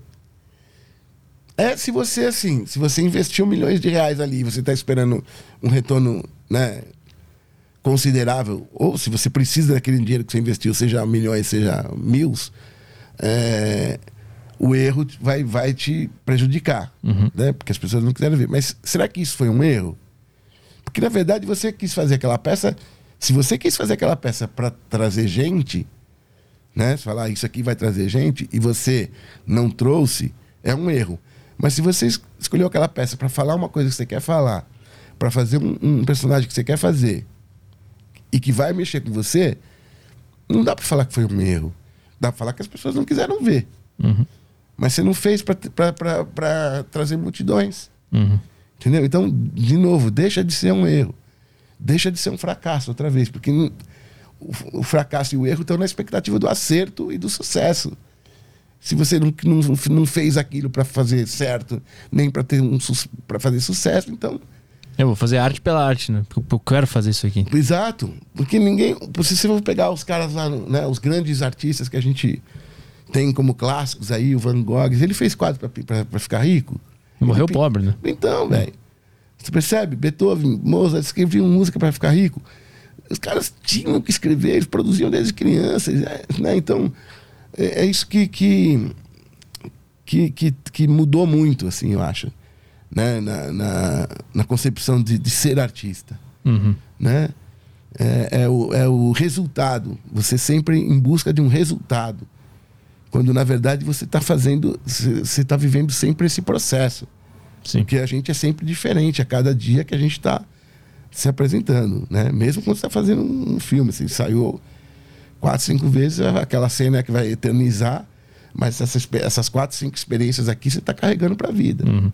Né? tu acha que a, em comparação às gerações anteriores, que tu, tu pegou 40 anos de, de, carreira, então tu pegou várias gerações de, de alunos, de companheiros de palco uhum. e tal. Tu acha que essa geração agora ela tem mais problema em lidar com esse erro, esse fracasso, a ansiedade de, de acertar do que antigamente? Eu acho que ela é mais cobrada. Eu acho, então isso faz com que ela tenha, tenha que ter mais, é, mais público, mais gente vendo, mais gente falando que você é demais. Porque o que eu vejo das gerações lá dos anos. Primeiro que os anos, os anos 80, lá onde eu comecei, no, no segunda metade, a gente fazia muito por prazer, né, bicho? Era uma putaria danada, era uma delícia, né? Eu morava numa, num AP, em cima da, uh, de um bar, em frente à igreja de São Judas, 1987. 1987. É, morava eu, a mãe do meu filho, meu filho mais velho, e um casal que trabalhava no mesmo grupo de teatro que eu. A gente dividia esse apartamento. Só que, na real, a gente nunca estava só nós cinco. A gente estava fazendo, naquela época, a gota d'água. Eram 33 pessoas no elenco. Todo mundo moleque. Sim, uma montagem amadora que a gente não sabe por que deu certo. A gente ficou fazendo ela pra caramba. Já até viajamos com ela e tal. Só que esse, esse pessoal todo tava, ia para casa, ia dormir nessa sala que não tinha nada, nenhum cômodo. A sala tinha né, nenhum móvel. A sala só tinha colchonete espalhado e tal, não sei o quê. Então aquele tesão de a gente viver com aquele grupo de pessoas era o que movia. Né? A gente fumando um, tocando violão é, um, e, e, e, bebendo. Era aquela loucura com aquele moleque de meses lá. E a gente, a gente responsável pra cacete. Como tinha que ser, porque pra aquela, com aquela idade a gente não podia ser adulto ainda. Uhum. Então, gente, isso, estou falando desse meu grupo, mas era meio que geral, assim. A gente curtia muito essa, essa vida em grupo, essa vida de fazer aquilo lá e a gente tinha muito pouca importância ao sucesso. Pra você ter uma ideia, esse grupo, a gente foi fazer uma apresentação em Ponta Grossa, no Paraná, e o jurado de um festival amador lá era o Ulisses Cruz. O Ulisses Cruz era assistente do Antunes Filho do CPT. CPT, Centro de Pesquisa Teatral do SESC, na Consolação. O sonho de milhares de atores no Brasil inteiro. Naquela época, a mesma coisa. É, Aí a gente fez a peça lá e o, e o, e o Ulisses Cruz, os, os jurados comentavam as apresentações. Aí o Ulisses Cruz comentou tal, e ele foi super duro com a gente, assim, com o diretor, mais do que com a gente. Que era o tal do Robson Camargo que teve a diarreia depois. Aí, é, quando terminou, ele encontrou eu, a Soninha e mais um outro cara lá que, que fazia o Jazão na peça. A Soninha fazia a, a, a Joana, eu fazia a Creonte e o José fazia o Jazão. E chegou o Ulisses e falou assim: ó, não fiquem chateados, hein, gente? Eu só falei aquilo lá porque, né, meu papel de crítico e tal. Vamos falar uma coisa para vocês três aí. Se vocês quiserem, vocês entram no CPT sem teste. A gente, como? Eu achei vocês foda tal. Vocês vão, vocês vão lá, fala comigo, vocês vão entrar no Boi Voador, que é o espetáculo que eu tô, o grupo que eu tenho. Não, acho que chamava, era o espetáculo da Boi Voador, que estava lá dentro. E aí, não, mentira, na, na, náufragos. Bom, não interessa, mas assim. Então o que, que ele ia fazer? Ele ia botar a gente no elenco dele e a gente ia fazer parte do CPT, nós três. Aí sabe o que a gente fez? Ele falou assim: não, a gente só vai se for o grupo todo. Aí ele falou: não, vocês estão viajando, gente. Vocês estão malucos. Olha o que eu tô falando para vocês. Eu, é você, nós estou convidando vocês três, não tem como levar o grupo todo. Ah, então a gente não quer. Olha isso, velho. Entendeu? Fala, porra, meu. A, a Soninha que eu tô falando é aquela que foi vereadora e. Ah, sim. É, é ela estava tá. nesse grupo de teatro meu lá, 40, quase 40 anos atrás. Então, bicho, era. Pra você ter uma ideia do, do, do, do, do que a gente gostava mesmo, era de, de fazer o negócio, entendeu? Uhum. E os anos 90 assim também e tal. Depois vai começando a aparecer essa questão de. Do, do, do, do, do teatro comercial, né? Não, não que não existisse, mas eu acho que começou a ter muito mais importância essa questão da televisão, primeiro a televisão, né? E depois as, as, as redes sociais e tal, que, que faz com que as pessoas, eu acho, tenham mais ansiedade e mais expectativa de, de alcançar milhares de pessoas, uhum. né?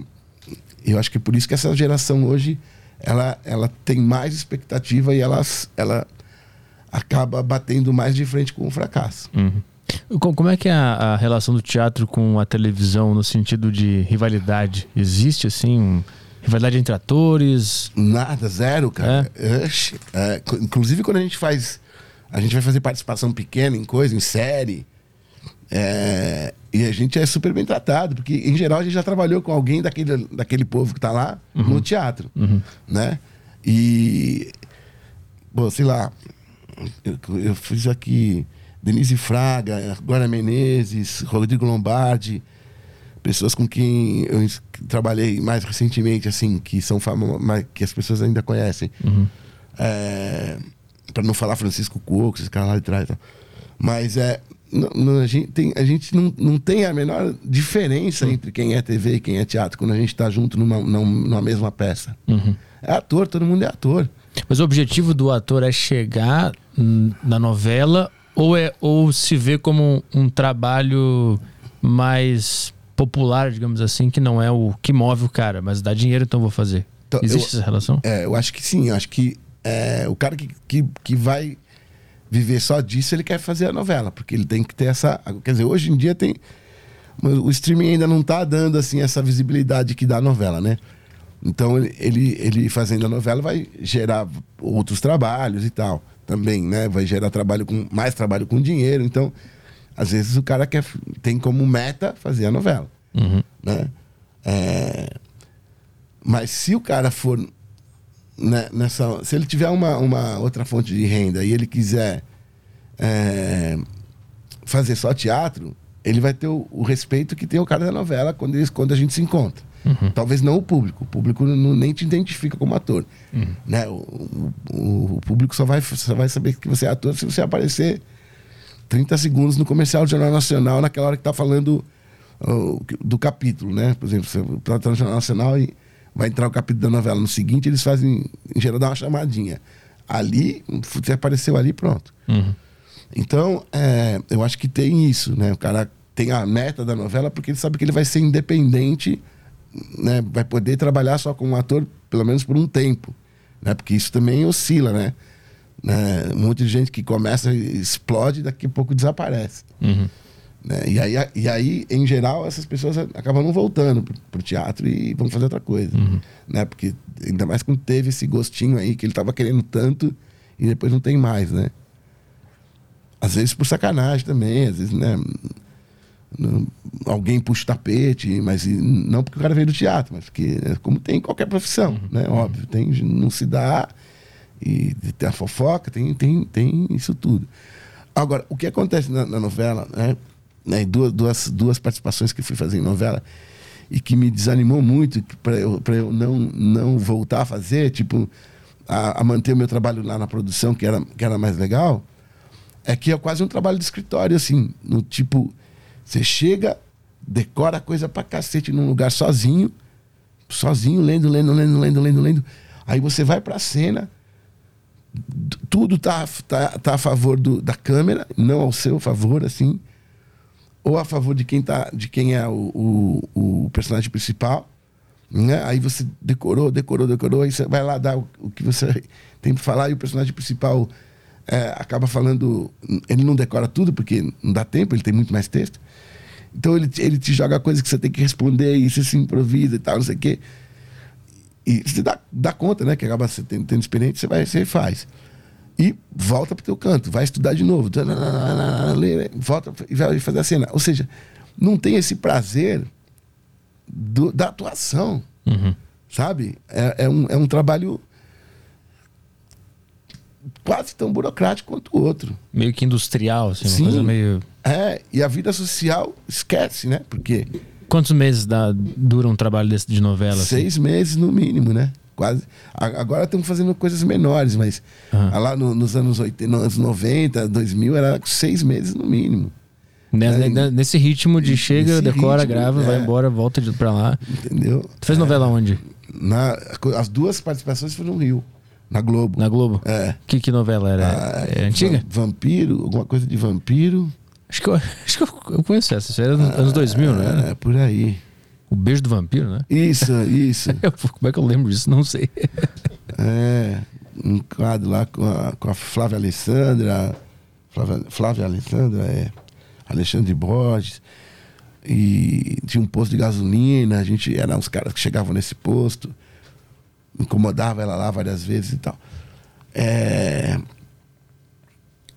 mas esse, esse, esse ritmo frenético aí não me interessava. Falei, puta, meu.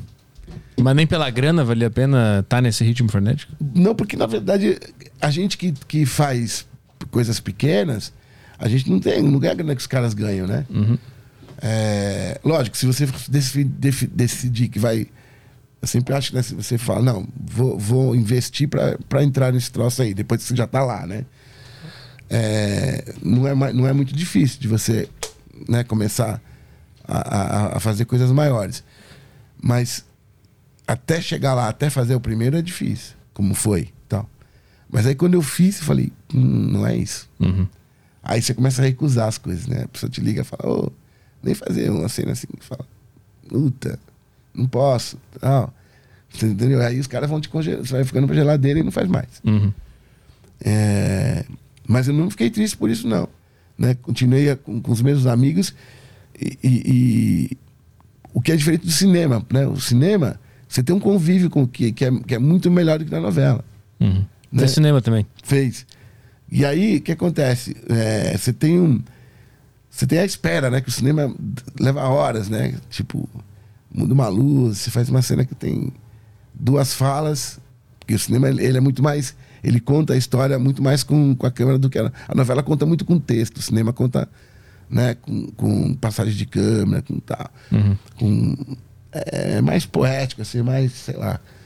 Então, é, é difícil você ter é, o textão como você tem em novela, assim, né? No, no cinema. É menos. É mais, mais difícil isso acontecer.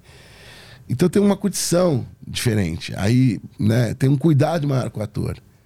Né? E, e- e isso te traz essa coisa que eu falo, que eu sinto lá no Eric, né? Essa coisa de acreditar no que você está fazendo ali. Tem, tem- tem tempo de, de, de trabalhar um personagem nessa, nessa verdade.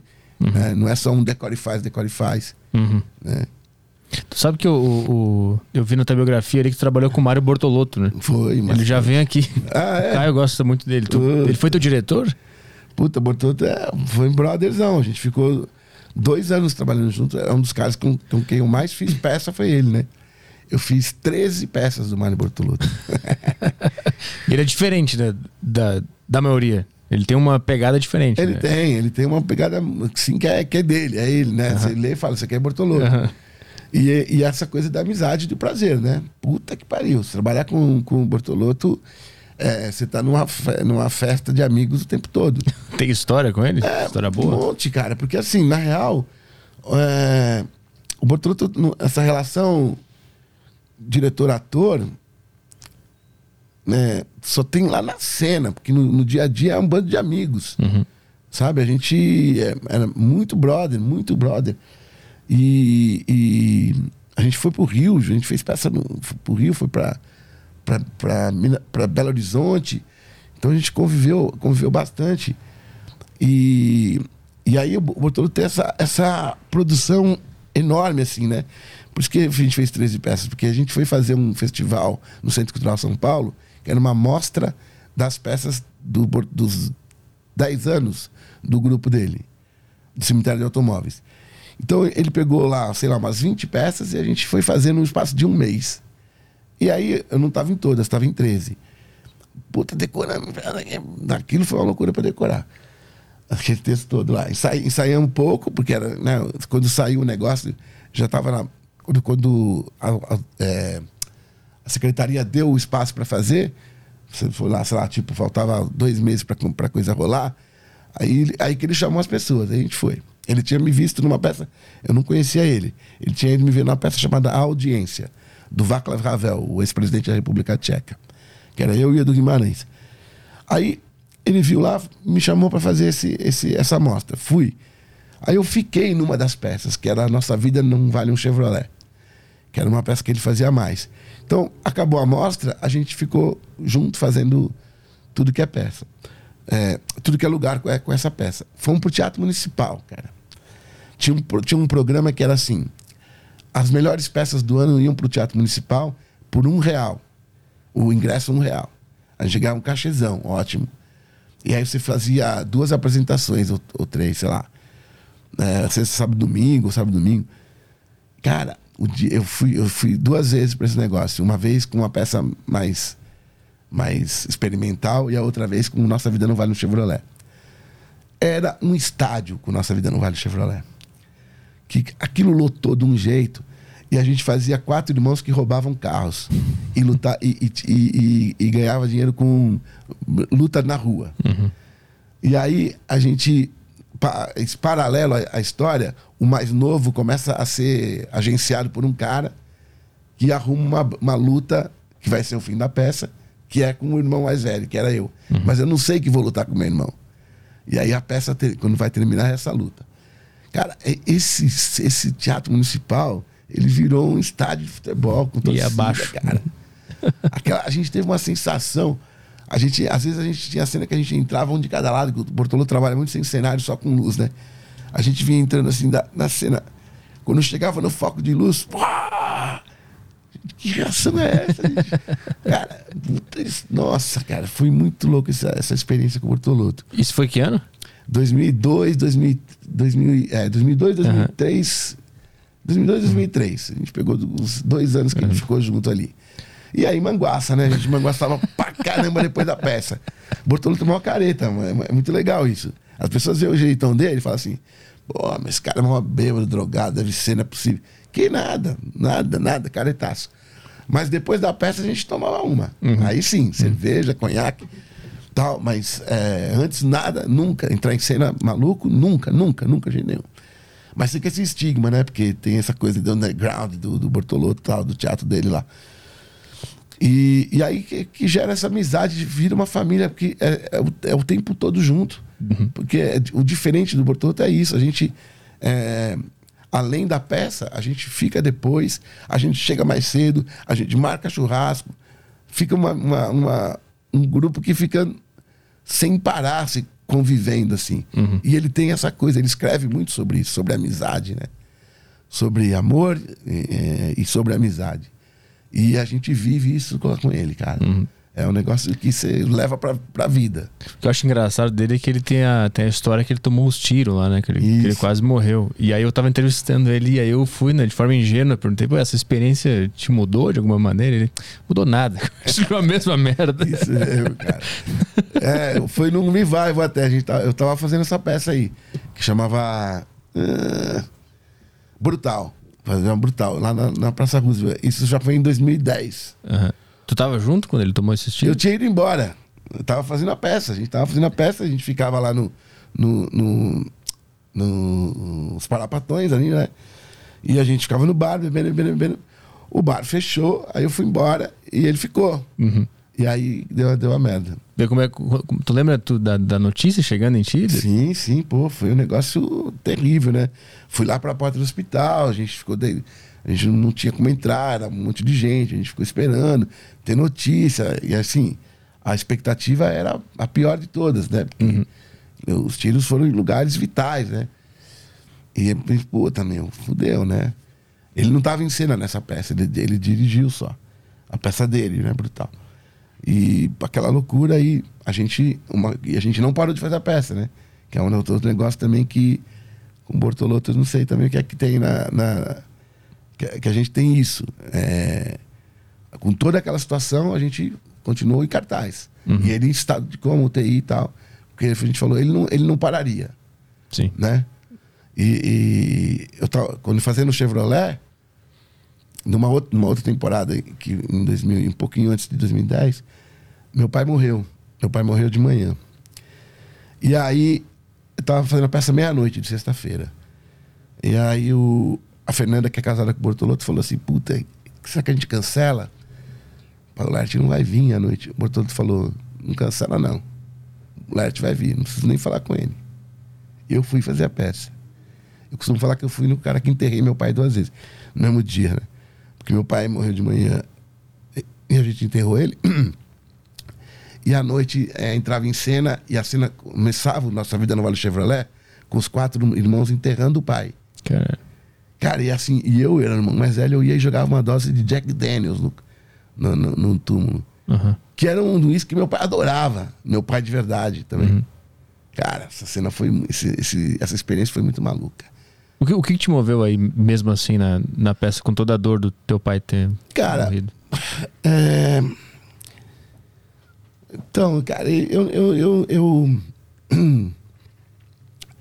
eu acho que tem uma coisa que, que é que não dá pra não fazer a peça. Eu acho que a, a- a- eu, eu tenho isso como comigo, como ator, que pra eu, eu- não fazer, precisa ter um negócio que não é, nem, a- que não é a morte do meu pai, cara. Porque o meu, meu pai, ele entendia tanto isso que ele, ele, se eu não fizesse a peça, ele ia falar, porra, cara, por que, que você não foi fazer? Uhum. Não, eu não podia te atrapalhar desse jeito, Uhum. sabe? E, e, e, e eu tenho certeza que, a, que esse, esse gesto que eu tinha na peça foi uma coisa que ele deve ter falado assim, caraca, fez, fez para mim de verdade agora, Uhum. sabe? Porque, é, diferente de outras famílias, o, o meu, meu, eu fui muito apoiado depois que eu fui fazer isso aí, né? Pelo meu pai. Minha mãe nem tanto. Mas meu pai, cara, ele, nossa, bancou pra cacete. E não tinha nada a ver, hein? Uma família que ninguém era ator, atriz, nada. O que, que ele fazia? Na- Meu pai era contador. E minha mãe dona de casa. Mas ele tinha alguma aspiração artística? Tocar guitarra? Ele nunca Meu teve... pai, zero. É, nada, zero, nada. nada. Nada, nada, nada. E eu, eu toquei muito também, né? Fui baixista e tal. E, e meu pai também, quando a gente estava tocando com banda e tal, ele ia ver, levava as coisas, carregava tal. E, e no teatro sempre ia assistir as, as coisas que eu fazia. E, e- e as críticas que a- o resto de família fazia, né? Tio, tia tal. Ele falou assim: ninguém tem, que falar, ninguém tem que falar nada. Primeiro, porque nenhum filho meu eu tive que sustentar. Sabe? Os caras eh, pagaram a própria faculdade, que chegou uma hora que meu pai ficou mal de, de, de grana, bem justamente na época que a gente teria que, que estudar, que a gente teria que fazer faculdade. E a gente, a gente eh, se bancou, né? Cada um trabalhando já e fazendo. E, e então ele tinha muito orgulho disso, né? e das nossas escolhas e das nossas. de, de bancar o que a gente. com todas as dificuldades que a gente tinha criado para nós mesmos, né? Tipo, escolher fazer teatro e tal. Então ele falava: ninguém tem que dar opinião. Se alguém tivesse que reclamar, seria eu. Ele falava. E eu acho que tem que ser, ele tem que fazer o que quer. Então eu acho que foi, foi. Isso foi uma das coisas que me fez fazer a peça aquele dia. Saca? E, e tu acha que o diretor, seu Bortolotto, também é, ajudou a isso, a, a tu ir lá mesmo assim? Se fosse outro diretor, talvez tu pudesse pensar e não. É, então, não sei, não sei porque é uma coisa muito minha assim, mas, eu, mas ajudou, ajudou, Bort- o Bortolotto ajudou porque é, essa relação de amizade que a gente tinha, por exemplo, o Bortolotto também conhecia meu pai. É, era era um- também um lugar de acolhimento ali. Eu não estava indo ali fazer uma peça com um colega de trabalho, não. Eu estava indo fazer a peça com meus amigos, com, com aquela, com aquele grupo de ponta firme, assim, sabe? Pessoas que tenho certeza que fariam o que fosse naquele, na, naquela história. É, Essa história do, do- do que ele deve ter te contado do tiro, o Carcará, que era um cara que, que fazia teatro com a gente, se botou na frente ali, pra você ter uma ideia. Podia ter morrido o Carcará pra, sal, pra, pra salvar o Bortolotto ali, porque né, quando ele, ele, ele não se intimidou. É esse nível de amizade que o Bortolotto faz a gente ter. Né? E o Bortolotto depois ficou puto com ele mesmo. O Bortolotto fala, porque ele fala: eu, eu, eu agi daquela maneira, eu coloquei meus amigos em risco, porque eu sei que eles fariam o que fizeram. Quem pôde em- é, ir para cima dos caras foi. E aí eu podia ter morrido, ou eu podia ter morrido um deles em vez de mim. E era uma história que ele, ele foi pra cima dos caras? Foi, tava- foi um assalto. É, tava- É isso. E aí o cara chegou, foi grosseiro, o Bortolotto falou, mas irmão, não precisa ser grosseiro, calma. E aí e o cara foi grosseiro com uma das meninas. Isso, e aí, aí ele ficou puto. Ele falou, ó, falei que não era pra ser grosseiro. Levantou. Quando ele levantou, o cara achou que ele ia.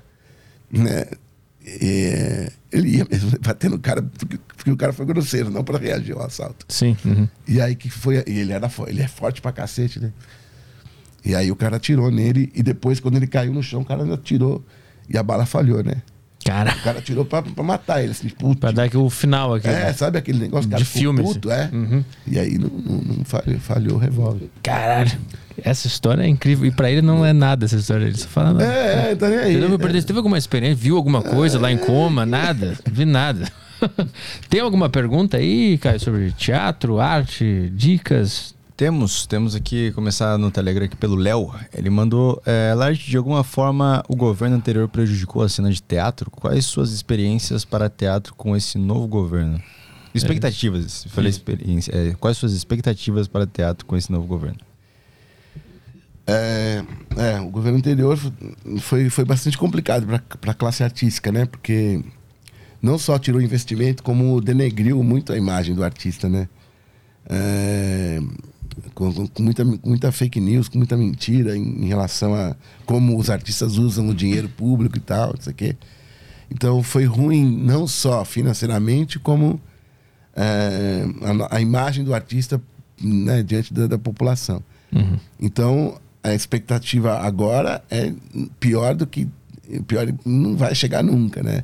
E a gente pensando no que foram anos anteriores, assim, com, com governos mais é, com pensamento em relação à cultura né, mais progressista, a gente tem uma expectativa de que não, obviamente, não nesse primeiro ano, mas que vai ter uma recuperação aí, né, tanto na, na- na credibilidade em relação ao artista, quanto no investimento. Então, eu acho que é isso, Léo. Vamos acreditar que vai ser melhor. Mas quando tu disse que o, que o governo anterior ele, ele, ele contribuiu para uma má fama do artista, né? É, o, o que, que as pessoas acham do artista que tá errado, que não é que ele criou no imaginário da população? É, que, o- que o cara é um bom vivan, né? Que o cara pega o dinheiro público e usa milhões com a tal da Lei Rouanet. Que, cara, assim, quem- que- são pouquíssimos os artistas que conseguem usar a Lei Rouanet. E a Lei Rouanet, ela, assim, cara, é tão. é, você tem que prestar conta de uma, de uma forma tão precisa que não existe você desviar dinheiro. Entendeu? Porque, assim, é, primeiro que quando você consegue aprovar uma coisa, um orçamento, eles te- cortam. Eles, sei lá, se você pediu 500 mil, eles te dão 400. Então você, você vai ter que se encaixar na, de no- aquele projeto nesses 400. Aqueles 500 eles já eram muito enxutos. Né? Então quando você vai encaixar. Então, é, a ideia de que o cara ganha muito dinheiro não é verdade, né? Não é verdade. Mas não tinha umas polêmicas, tipo de Cláudia Leite da vida, que pegava lá, tinha contratos milionários, a Lei Rouanet. Não tinha todas essas polêmicas, esses grandes artistas? Olha, não, não sei. Pode ser que na música, né, nesses, nesses casos maiores, pode ser que tenha é, cachês mais abusivos, assim, em relação ao valor de cachê e tal. É, mas no teatro, esses artistas de, de teatro, cinema, né? Que, é, o- que é o que eu posso falar com, com mais propriedade, cara, isso não, não rola, não tem como rolar. Né? Porque é, a vigilância é muito grande, é muito grande. Você, tem que devolver dinheiro. Se você se, se, se, se- tem coisa que você não, não tem como comprovar que fez, ah, comprei uma câmera, não sei o quê, com um filtro, não sei o quê. Cadê? Se você não comprovar que você comprou, usou aquilo, não tem como. Você devolve a grana. E aí, cara, sabe? Por isso que eu falo, é, no teatro e no cinema é impossível, impossível. né? E, o que, o que, e o que ele fez as pessoas acreditarem é, é nisso. Né? Que, que, que, se, que se tem cachês abusivos no, no, no, no cinema, no teatro, né? E, e, e que, são, que os artistas são os bons vivants. E que o dinheiro, eu lembro que também eh, tinha uma polêmica da Lei Rouanet que se dizia que era o dinheiro do imposto da galera, do, do- do cidadão que ia para artistas. Mas na verdade não é, né? São grandes empresas Isso. que mandam esse dinheiro para os artistas É. e aí em troca tem uma publicidade. É um isso negócio mesmo. assim. É, é, o cara, porque assim, na verdade, o, o cara, ia, o cara ia, ia pagar de imposto 100 mil reais. Aí ele resolve que ele vai dar alguma grana pro artista. Então ele pode dar 6% do que ele ia dar de imposto. Então, se ele ia pagar 100 mil reais, ele, vai, ele pode dar 6 mil pro artista. Então ele pega esses 6 mil e dá lá pro, pro cara, em vez de dar é, 100, pro- e dá 94 pro governo. Entendi. Uhum. Então, esses 6 mil é, é o que vai ser. Agora, esses 6 mil, o artista vai precisar fazer é, uma série de contrapartidas com esses 6 mil para a população. Então, ele vai fazer um, um espetáculo que ele não vai cobrar ingresso, porque ele já recebeu o que seria, né? O, o, o que seria o que ele ia receber via ingresso. Ele vai dar uma oficina hum, de graça para não atores. Então ele, ele cumpre o papel do que o imposto deveria cobrir, Entendi. né? Essa que é a ideia. E como é que ele se paga? Ele- O artista que ganha uma- um incentivo do governo, ele também separa uma verba para salários ou cachês dos, dos artistas, para ele mesmo? Sim, sim. E tem que, imagino, declarar também isso, né? Eu vou pagar tanto para mim, tanto sim. pro outro ator e tal. Quando você aprova o projeto. Já está lá no Já projeto. tá tudo descrito Já está já. descrito antes. Né? Quem vai ganhar quanto, tudo direitinho. E, e aí, quando termina o projeto, você tem que mandar as notas fiscais disso tudo. Então, se eu falei que ia ganhar 10, e fulano vai ganhar 5, o outro vai ganhar 2, tem que ter uma nota fiscal minha, de, de 10 mil reais, do outro de 2, do outro de 5. Entendeu? Então, não, não, não, não tem como eu falar que eu vou ganhar 10 e eu ganho 100. Sim. uhum. Porque hum, como, que, da, onde, da onde veio os outros 90? Né? Sabe? Ah, tirei aqui da, da comida. Não, mas você falou que ia comprar comida pro elenco. Então tem que ter a nota fiscal de 90 da comida pro elenco. Mas ti- Tinha uma frase do Bolsonaro em relação a, a essa questão da cultura e tal, que eu concordo com ele, que era, era uma coisa meio grosseira da parte dele, como era de costume, mas ele falava assim, cara, isso que é, lota teu teatro aí, faz tua peça ser boa, que aí o pessoal vai ver e tu vai ganhar dinheiro. Essa lógica eu acho interessante. E Sim. eu acho que tá certo também. Sim, e principalmente no caso das grandes produções que já tem uma grana que, em geral, recebem uma grana é, de, de, de, de, de outros patrocinadores, né? Que não, não, não só pela lei, lei Rouanet. Porque o cara interessa colocar a marca dele lá de qualquer maneira, ele vai lá e coloca. Sim. Então aí, realmente, eu acho que, que, é, um, que é um exagero. Que, que pode ter alguns exageros aí. Agora, nesses grupos pequenos, né? Grupos que estão. é, que não tem esse, esse, esse respaldo da grande mídia. Essa grana, ela, ela, ela é a da subsistência. Vou pegar alguns casos, tipo o Grupo Galpão, lá de Minas Gerais.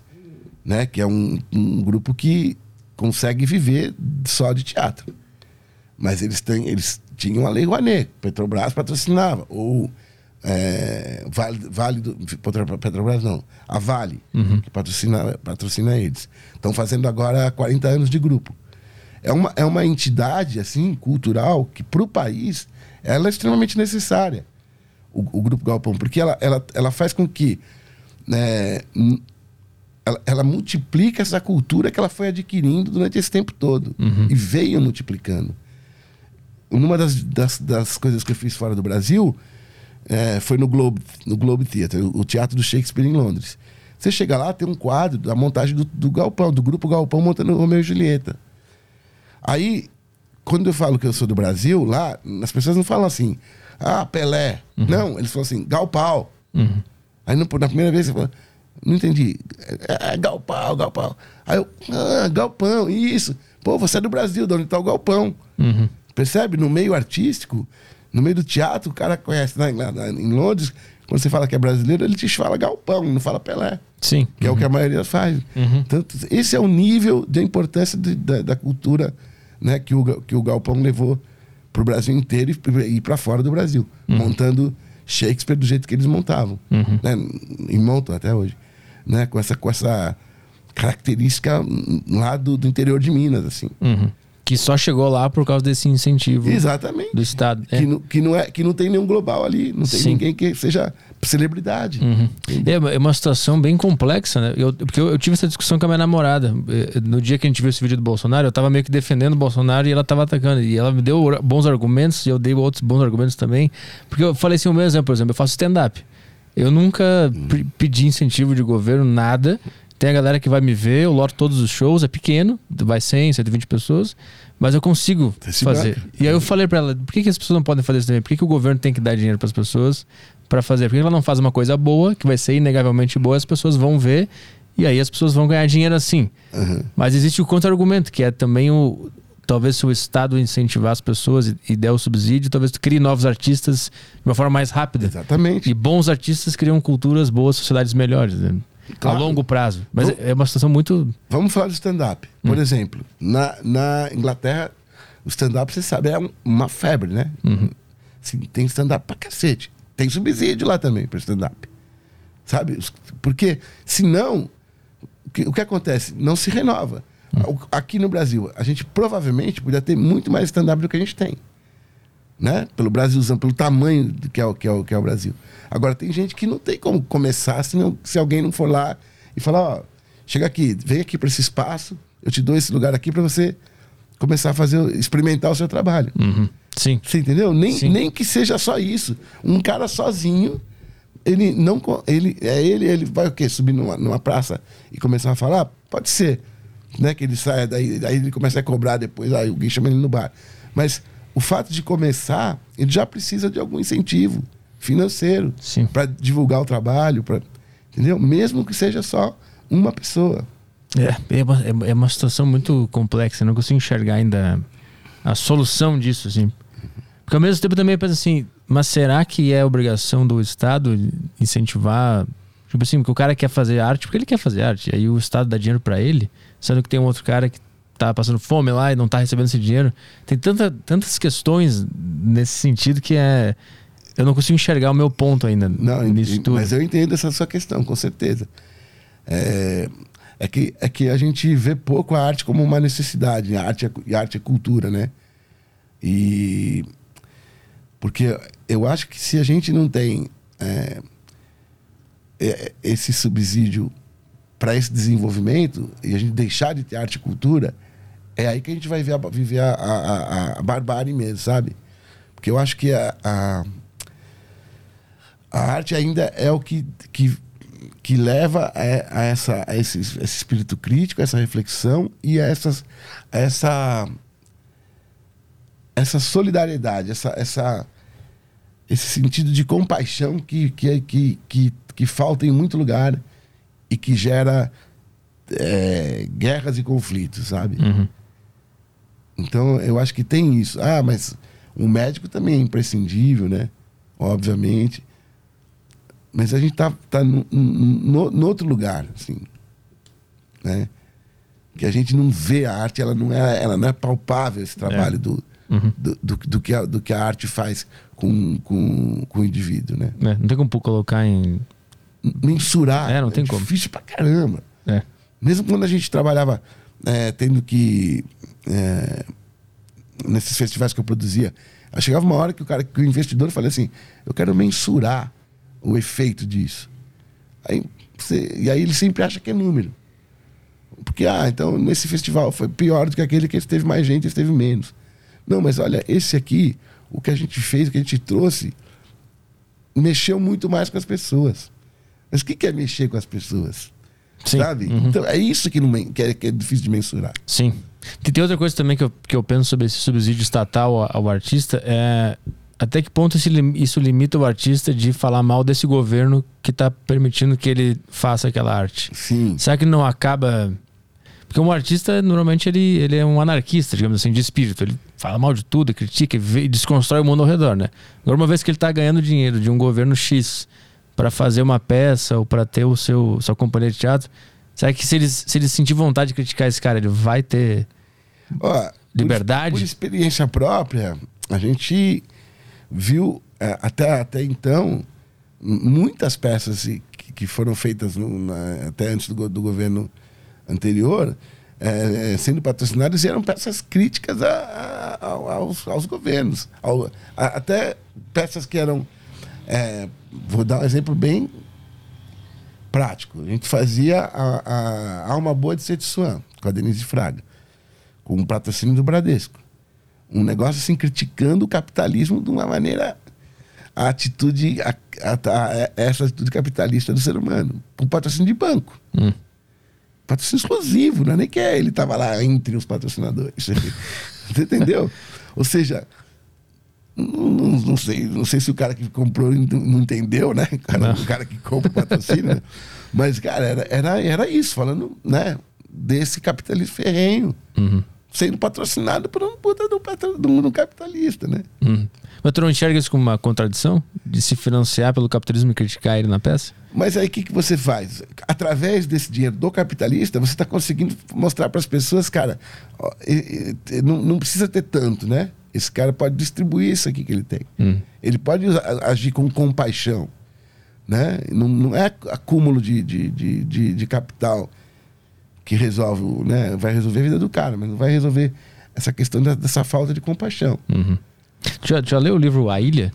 Não, não. Depois eu vou, eu vou te, te mostrar. Legal, é, legal. É uma, é uma ilha onde todo mundo vive no momento presente e, to, e, não tem capitalismo nem comunismo. É uma ilha à parte, assim, que eles conseguiram se desenvolver espiritualmente e chegaram num, num tipo de ser humano mais calmo, digamos assim. Tá. E aí eles têm, eles têm que resistir a essas tentações do mundo ocidental do capitalismo tentando entrar lá e, e de comunistas tentando entrar lá. Então é, é muito legal. Eu, eu, eu tava lendo e pensando na, na em, em ti como ator. Né? Talvez ele goste desse, dessa história aqui, até para levar é legal, pro, legal, pro teatro algum dia. É, manda aí mais uma pergunta.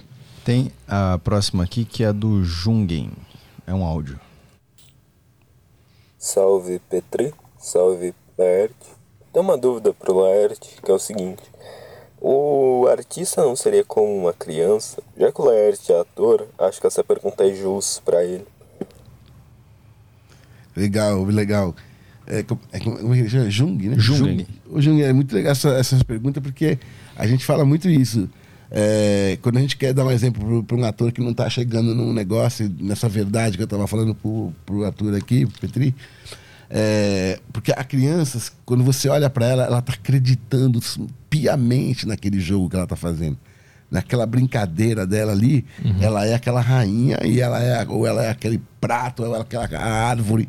Ela, ela, ela acredita naquilo. Se você falar para ela, é, se você tratar ela, ela, se ela, se ela é uma árvore, você tratou ela como uma lagartixa, ela fala assim: Meu pai, mas eu sou a árvore, você não está vendo.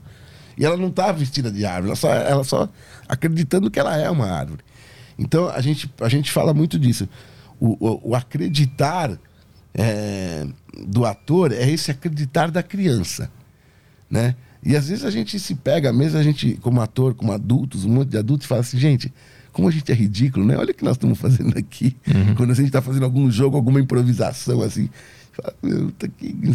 Né? E aí tem muito a ver com o que o Gino falou aí. Hum, eu lembro da primeira aula de teatro que eu, que eu fui, o, o professor falou isso. Na primeira aula, ele desenhou, fez umas explicações. Ela falou que o objetivo nosso naquele momento era voltar a ser essa criança que acreditava que estava voando, que acreditava Isso. que era o, o super-homem e tal. Só que é difícil, né? Com tantas camadas de, Nossa, de claro. trauma e construção social em cima da gente, né? Com tudo que te falaram pra não ser, não, não É, faz, não é. é. Não, não é assim. Não, É. E se expor ao ridículo é uma coisa muito boa, né? Poxa. Muda completamente a tua vida depois é? que tu se expõe ao ridículo. É, e o ainda teatro mais- te proporciona bastante sim, isso, né? sim, sim. Né, clown, quando você vai fazer curso de clown, né? Que você se expõe de um jeito absurdo, assim, É. que o lá te muda pra caramba. É, né? quebra tudo que tu achava de, de- de- interiormente, né? De ego e tal. Manda mais, manda mais aí. O Léo mandou mais uma aqui. É, Lart, como você lida com a autocobrança de evoluir nessa arte da atuação? Então, eu, eu me cobro muito pouco, porque, de novo, é, senão eu fico criando expectativas para mim mesmo, né? Aí, ah, meu, eu tenho que, me atingir, eu tenho que atingir isso aqui e aquilo lá. Então, eu fico criando uma expectativa que, às vezes, é, é, é inatingível. Então, o que eu faço é que sempre eu me entrego 100% para aquele trabalho que estou fazendo. O que vai resultar aquilo é, é, foi, foi de um, de, uma, de, uma, de, um, de um trabalho honesto que eu fiz em cima daquilo, dentro de todas as, as, as, as facilidades que aquele trabalho me ofereceu. Porque tem isso também, às vezes a gente não, a gente não chega e a gente não evolui dentro de um trabalho porque ele não te deu as condições que, que mínimas, né? Então você fala assim, bom, dentro dessas condições, eu fui até onde dava para ir, né? Ou, ou, ou porque teve pouco ensaio, ou porque a, a estreia foi, foi programada muito antes do que, do que devia, né? Ou, ou porque se, se, se privilegiou um, um, um ator ao, a outro na quantidade de horas de ensaio. Então isso acontece, pode acontecer. Mas eu acho que, que todo esse crescimento sempre. é, eu, eu, eu não me cobro porque. Porque eu, eu sempre sei que dei o máximo que era para dar. Uhum. Né? Me fala da tua experiência com, com o Jô Soares. Ele te dirigiu Foi. e quanto tempo trabalhou com ele? É, a gente trabalhou o ano de 2006, né? Que a gente fez o o Ricardo III. É, a gente começa trabalhando na casa dele, a gente volta numa grande mesa fazendo a leitura da peça muitas vezes. Isso porque ele te viu em algum trabalho e achou legal. Não, ele, ele, a, a peça era uma produção dele com o Marco Rico e a Denise Fraga. E o Marco que foi que me chamou. Ele indicou, tá. É. Uhum. E aí eh, a gente começou assim, com esses ensaios e tal, de leitura da, da peça lá. E, a, e depois a gente foi pro FAAP. Mas o que, é, o que foi muito legal nesse, nesse trabalho com o Jô é que era é uma pessoa que também se fica amigo, né? É uma loucura, assim. E, e, e a gente é uma, é uma pessoa de, de bom garfo, né? E Eu, ele e o Rony Facchini, por exemplo. É, e o Marco Rica na, na- também, né, quando a gente tinha que tomar uns goró com, com o Jô, era uma delícia. A gente ficava lá, passava a noite fazendo as coisas com ele. E, e o Jô tem uma coisa muito do, do tirar o cantado, assim. Ele tem um. A gente, como ator, né? Principalmente quando você está fazendo leituras, você tem um cantado que você coloca no texto, que ele só vai sair depois de, de, de, de ensaio, né? E o Jô era um cara que queria tirar isso logo de cara, assim, né? Então foi, foi uma experiência legal nesse sentido, assim, como ator, né? De tirar isso, né? De pensar a, a última palavra em determinada frase, ou, ou, ou trocar. Então a, a última palavra não é mais a palavra que eu, que eu acentuo, é a palavra do meio. Uma técnica de, que a gente chama que é do teatrão, né? E que para aquilo funcionou muito. Mas a, a experiência mais deliciosa que eu tive com o Jô foi que eu fazia a audiência, né, no- junto com o, o Ricardo III. Eu e o Edu Guimarães, a gente fazia essa peça com a direção da Soledad Jung. E o Jô falou, pô, meu, e quando é que eu, onde eu vejo essa peça aí? Eu falei, ah, a gente tá viajando pelo SESI, né? Você não vai conseguir ver, né? A gente tá ensaiando eh, Ricardo III durante a semana e viajando de final de semana, fora de São Paulo. E aí, a hora que estrear o Ricardo III, a gente vai parar. Aí ele falou assim: essa produção é grande? Eu falei: não, dá pra fazer aqui? Aí eu, aqui, aqui onde? Aqui, aqui na sala da minha casa. Aí eu falei: Jô, isso aqui é mais que um teatro, né, cara? Aqui dá pra gente fazer. A gente tá fazendo a peça em lugar menor que essa sala, cara. Aí ele: pô, vamos fazer aqui. Aí eu, porra, cara, nossa, tá bom, vamos fazer aqui. Ele falou, eu convido umas pessoas, eu quero ver você fazendo outra coisa e tal. Aí fomos fazer, né? A história era, ele ficou intrigado que era a história de um cervejeiro que recebe um, um, um preso político é, e esse cervejeiro na fábrica de cerveja, ele artesanal, ele tem que tirar alguma coisa desse preso político para falar pro governo. Então ele fica tentando convencer o cara, meu, me fala qualquer coisa. Sei lá, fala que você conheceu uma artista, e aí eu vou e falo pro governo, aí eles vão, vão, vão atrás daquela artista. Aí você vai me falar algumas O cara fica tentando convencer. E o preso político fala: Não, cara, não tenho o que te falar. Só que ele vai bebendo, e o cervejeiro vai ficando bêbado, ele vai. E aí eu falo, eu quero ver isso e tal, não sei o quê. Bom, beleza. Aí fizemos uma série de caixas de, de feira, de barril de cerveja, assim, levamos tudo para lá, cara. Tem luz lá na casa dele, fizemos uma luz lá. E eu sei que ele convidou 50 pessoas, cara. Além do elenco, tinha lá um monte de amigo dele e tal. Gente que morava no prédio, uns caras lá da Globo e tal. Aí fizemos uma peça. Quando termina a peça, o jogo é, é, era esse nível de pessoa, vai vendo. Termina a peça, ele fala assim: gente, tem uma surpresa pra vocês. O Lertinho, me chama Lertinho. O Lertinho gosta de pastel. Então eu preparei aqui um, um jantarzinho pra gente com pastel vindo do Mercadão, cara.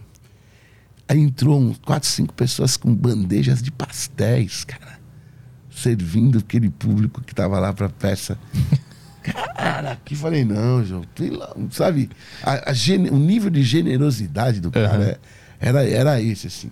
E ele, puta, ficou encantado, né, com, com a peça e tal. E, e, e, fez uma coisa dessa. Então foi, foi um. Não só tecnicamente, né, a gente teve esse desenvolvimento com ele, mas dizer, também como pessoa, sabe? Vira. Uhum. Vira. Assim, você, você fala, pô, o nível de generosidade das pessoas às vezes você não sabe, né? Uhum. E... e ficou nervoso para trabalhar com um cara de, desse quilate na época? Cara, então, lembra essa coisa que a gente falou lá atrás, que a gente não tem essa hierarquia, uhum. né, entre TV e televisão? Puta, não, não fica nervoso, é. cara. Porque é, quando você chega, você já é recebido como se você fosse agora Menezes, tá entendendo? Uhum. Que, que tava lá com a gente, uhum. né? o, o nervosismo de todo mundo no, no, no, primeiro dia de trabalho é o mesmo. Uhum. Sabe? Eu já né, trabalhei com o Ricardo Blatt também, que é um ator bem experiente, agora deve estar com 70 anos, se não tiver mais. E a gente trabalhou, numa época que eu tinha 30, ele tinha 50, e tinha um garoto começando que era 20, que é o Edu Guimarães. E o Edu, quando chegou no Ricardo Blatt, que era ídolo dele, ele falou assim: Cara, como é que eu vou trabalhar com você? Nossa, eu tô morrendo de medo aqui. Aí ele virou pro, pro Edu e falou assim: Edu, eu tô com o mesmo medo que você agora, porque o seu. Como é que eu vou trabalhar com esse cara novo aqui agora? Ele vai, vai ficar achando que eu sou o melhor de todo mundo e eu sou que nem ele. Uhum. Ele falou, tô, a, a, percebe? Uhum. Foi, foi, lindo, cara. Isso, pô, os dois ficaram amigos pra cacete com isso. Do caralho. Né? Vê mais perguntas aí? Ah, peraí. É, o Pedro mandou aqui. Boa tarde, turma. Queria saber se o Laerte consome séries, filmes e produções em geral conseguindo curtir o que está vendo sem ser crítico, apenas por entretenimento. Ou se, por trabalhar nessa área, o seu entretenimento passou a ser outra atividade. Legal as perguntas, né? Porque é, muda muito, né? Muda muito. A gente não consegue ver um negócio assim, 100% espectador, né?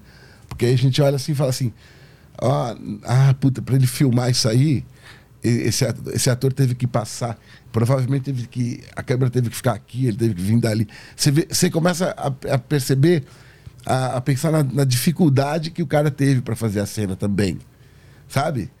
E, e então a, às vezes alguém fala assim puta aquele cara faz mal aquilo. Aí você fala assim faz mal não você não sabe o que foi para ele fazer aquilo. Né? que a gente tem essa essa noção né do tanto que que é difícil né e, e às vezes você olha uma cena que você fez e se fala, puta, meu, não ficou como eu queria. Mas eu sei o, o que, o que as coisas que eu tive que fazer ali, uhum. né? E, e por que, que não, não, resultou também. Sim. Então acho que a gente tem isso, né? A gente que, que trabalha com, com teatro e tal, e a gente tem sempre vê esse outro lado. E, e, tem aquela coisa de falar, eu faria assim, né? Ah, eu teria feito assim, eu teria feito assado. Né? Porque é uma profissão também que a gente é, principalmente quando você vai ver um cara que que tem a sua faixa etária, o seu físico, você fala, se eu puder fazer esse personagem e eu teria feito assim, eu teria feito assado. E isso fica passando na sua cabeça durante. Então, essa, essa, essa posição de espectador muda pro resto da vida, né? Muda pro resto da vida. Tem alguma no YouTube aí? No YouTube eu não separei nada aqui. O pessoal não mandou? Hum, não, não entrou nada desde que, que eu vi aqui. Tu, tu, em off, tu falou que tu foi pra, pra Rússia também, né? É, Foi. pra ver, ver teatro, festival, estudar? Então, qual, qual é? foi o seguinte, é, né, eu dou aula numa escola que chama Teatro Escola Célia Helena, e aí eles juntaram um grupo de 15 alunos para fazer um, um intensivão no Teatro de Arte de Moscou, que é assim a escola de teatro né, mais famosa do mundo, porque lá que o Stanislavski criou esse método dele aí. E a gente foi lá, ficou três semanas lá em janeiro de 2020, quando estava começando a pandemia, né? A pandemia estoura dia 16 de março e a gente estava lá em janeiro, num, frio absurdo, né? E foi muito legal ver como lida de outra maneira com o artista, né? É um país horror- horroroso numa- num- em vários sentidos, né? Homofóbico, racista, é, com, com um histórico terrível né, da época do comunismo, da- dos assassinatos do Stalin e tal. Tem um monte de coisa de, de, de ruim. Mas tem uma coisa que é o respeito ao artista e ao professor, que é um negócio que eu nunca vou esquecer. Né? É, num, num dos primeiros dias que a gente foi com uma guia no cemitério, ela foi mostrar como os caras né, fazem estátua de, de, de celebridades e lá, a maioria era estátua de celebridade de, de atores de teatro né? Num- num- lá o teatro é muito mais importante que a televisão então as- o ator de teatro é que tem essa consideração que tem aqui o ator de, de TV né e, e a coisa do professor cara o respeito absurdo assim pelo, pelo, pelo cara que multiplica o conhecimento sabe é, e eu fui como professor, né? E aí começa já da, da onde você vai, da- das instalações, né? A gente ficou nas instalações da escola. Aí o- os alunos foram para um lado do prédio e aí eu fui sozinho para um outro, né? Aí eu cheguei lá, a minha instalação era um apartamento com sala, cozinha, banheiro, né, quarto. E eles dormiam juntos, assim, né, em, em beliches e tal. E aí eu, cara, eu falei, gente, nossa, por que? né? Ué, não, você é professor. Aí eu, ah, tá. E aí, mas aí, aí vai para a escola, e aí tem o, o intérprete, né? Quando ele vai falar, olha, quando as, as, as- os nossos, nossos é, costumes são diferentes, então a gente sempre fala um pouquinho antes e tal. É, para vocês antes de, de começar o curso, porque, né, para vocês entenderem o costume do lugar. Então, aí o respeito ao professor. Então, quando o professor entra, toda aquela coisa que a gente acha careta, né, de é, levantar ou de, de- de- lá continua. O professor entra, as pessoas levantam. Tem, um- tem um, um- um- O professor fala, todo mundo tá quieto. É um negócio assim que é. Sei, eu, eu, eu, eu não sei. é, precisa viver aquilo lá que a gente viveu ali, sabe? Para entender esses caras que não, é, que não é uma disciplina, não é um negócio que é porque é imposto. Que alguém mandou, né? Exatamente. É, um, é um negócio assim que é do coração, né? E, e, e tem um- um- uma coisa no contato, assim, né? O cara te, quando te- o, do, do, do- do- da admiração por esse por esses, esse conhecimento que o cara tem, que eles chamam quando ele vai te dar a mão, ele, ele, é, ele é o segunda mão, terceira mão, quarta mão. Assim, se o cara estudou com o Stanislavski e deu a mão para o Stanislavski, ele é a primeira mão. Se ele, alguém estudou com o Stanislavski e, e, a- e aí ele vai te cumprimentar, ele é segunda mão. Entendeu? Tem, tem, um, tem um quase que um, um título nessa relação de conhecimento, de, de, de repassar o que você. É meio uma coisa de, de, de arte marcial, assim, de faixas. E, é, pode crer, pode crer, tem muito a ver. O, o que que tem de... O que que tem no teatro russo que, que, é, que é tão marcante? O que que esse cara criou? Por que que é diferente? Por que que tem lá? Ele é o cara que, que, que trouxe esse sentido da, da verdade, do vivenciar o momento. O Stanislavski, o que ele faz é isso. É, é- é- é ensinar, entre aspas, como você chega nesse negócio da verdade. Aham. né? Como você está o tempo todo acreditando naquilo que você está fazendo. Né? Ele que criou esse termo de circunstâncias dadas, inclusive. Né? Então, pense no que aconteceu para esse cara estar na situação que ele está hoje. Essa ideia era revolucionária na época que ele trouxe isso. Até então o teatro era o que? Era, era mais fingimento, entre aspas? Era, exatamente. Que era, era essa coisa declamada, Aham. né? exagerada, né? que você. você não, não existia novela no cinema. Então, hoje a gente já está acostumado com, a- com, essa, com essa forma naturalista do, do cinema e da televisão. Que você olha e você fala, "Ah, isso aí é a vida, né? É o dia de hoje, tá? Tem- são atores, mas é tudo muito natural. Olha como ele é. Você- Você chega a falar isso. Ele é tão bom, ele é tão natural. Não existia isso. Então, quando ele põe isso no teatro, isso revoluciona. Hoje a gente fala, mas, cara, isso é, isso é óbvio, né? Só que não era. Sim. Não era assim. Então, tudo que a gente vê de arte hoje está fundamentado na teoria dele. Isso, nesse, nessa coisa do naturalismo, desse realismo aí. Que ele, ele que começa. Mas Sabe de onde ele tirou isso? Foi uma ideia que ele teve? Ele, Ele- viu alguém fazendo? Ao contrário, ele estava incomodado com esse jeito estriônico de fazer teatro, com essa gritaria e tal. Aham. Né? Então ele vai e, e- e fala: não, é, por outro, é de outro jeito que eles vão fazer isso. E, e a partir daí ele, ele começa a estudar psicologia humana para entender como é que funciona a mente, para conseguir acessar esses lugares? Não, mais, muito mais na prática. É. Na prática, no corpo, né? é, controle demais do corpo, assim. É tipo malabarismo, inclusive.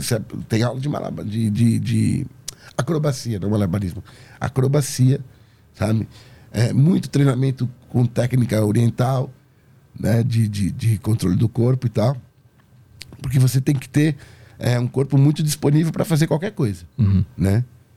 E, então, e todo esse também para você de novo tá mostrando a verdade, porque eu não posso olhar para um cara é, que tá que tá falando que é um atleta e eu tô vendo ele um cara que não consegue nem se mover direito.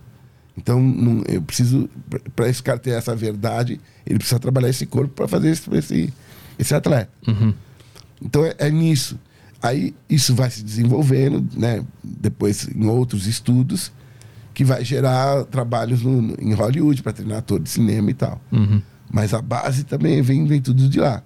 Esses, esses grandes nomes de é, Meisner, Lee, Lee Strasberg, que, que, que, que treinaram grandes atores de cinema em Hollywood, vêm lá de Stanislavski, de treinamento com, com, com ele. E não tinha também uma, uma teoria dele sobre as emoções, como sentir tristeza ou alegria? Era ele que falava que tu tinha que lembrar de algo que aconteceu contigo? Então, e ele começa assim, mas depois ele descarta isso, que é o tal da memória emotiva. Isso. Aham. Ele fala, isso não funciona. Que vai cair lá naquele negócio que a gente conversou lá atrás.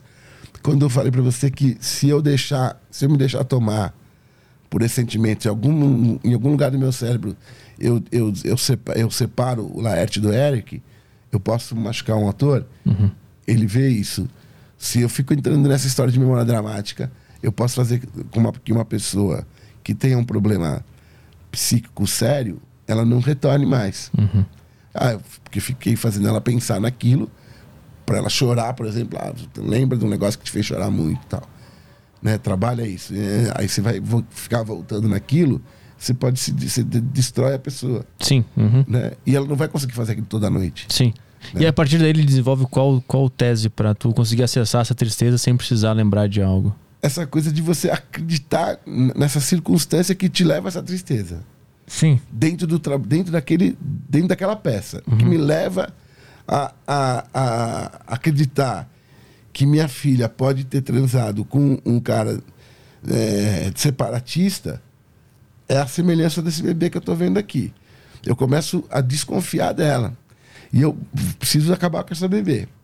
Para acabar com essa bebê eu preciso fazer com que minha filha confie que ela pode deixar essa bebê comigo né? E é isso que eu vou ficar, fico lutando com a, com a menina, com a minha filha. Quando eu vejo que minha filha não vai de jeito nenhum me entender, eu faço o que eu faço com ela lá em cena, que você vê. Entendeu?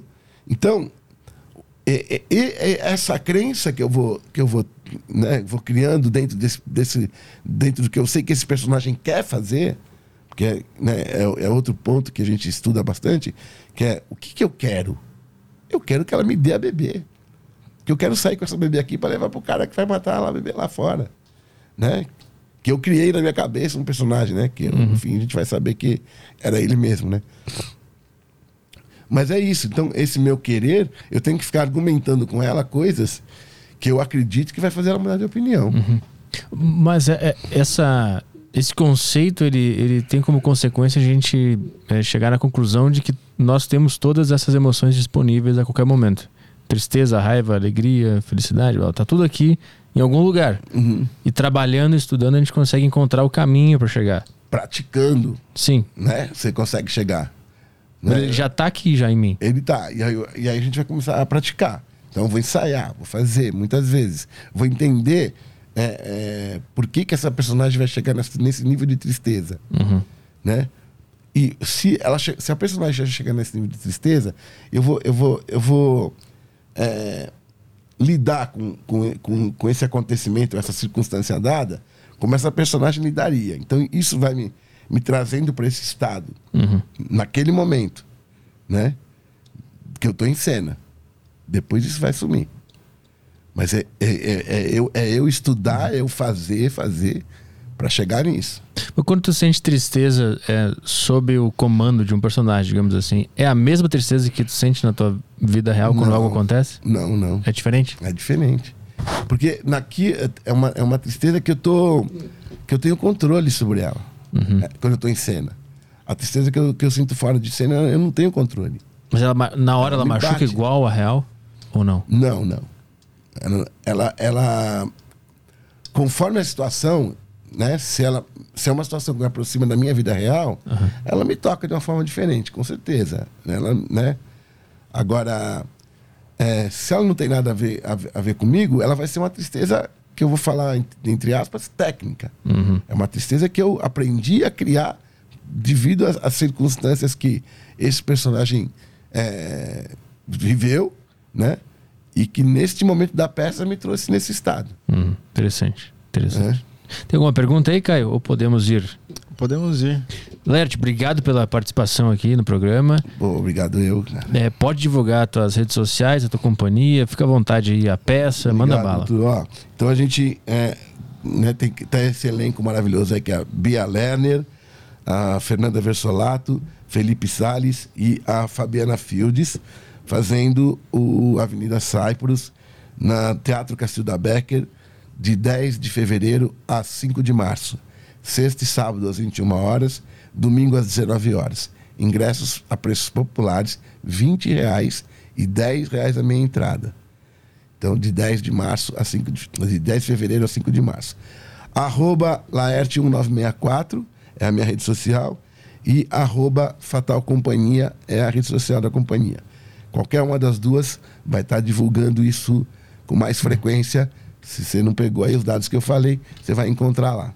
Eu vou falar para as pessoas que estão assistindo aqui, que sejam e que moram em São Paulo, é, vão ver essa peça que é muito legal. Eu fui assistir no Teatro Elevador. É isso, Elevador. E agora mudou de teatro. É muito interessante, é uma história muito diferente, criativa e é muito bem feita. Então, se você mora em São Paulo, dá uma olhadinha lá, compre o ingresso do Simpla, né? Simpla. Recomendo fortemente. É isso aí. Valeu, Larte. Obrigado. Obrigado, Elton. Quando é que a gente volta, Caio?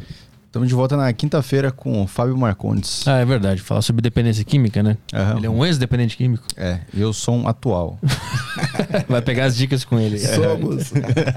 então, quinta-feira tá de volta aí. Obrigado pela audiência que, de vocês aí. Bom final de tarde. Um beijo. Tchau, tchau.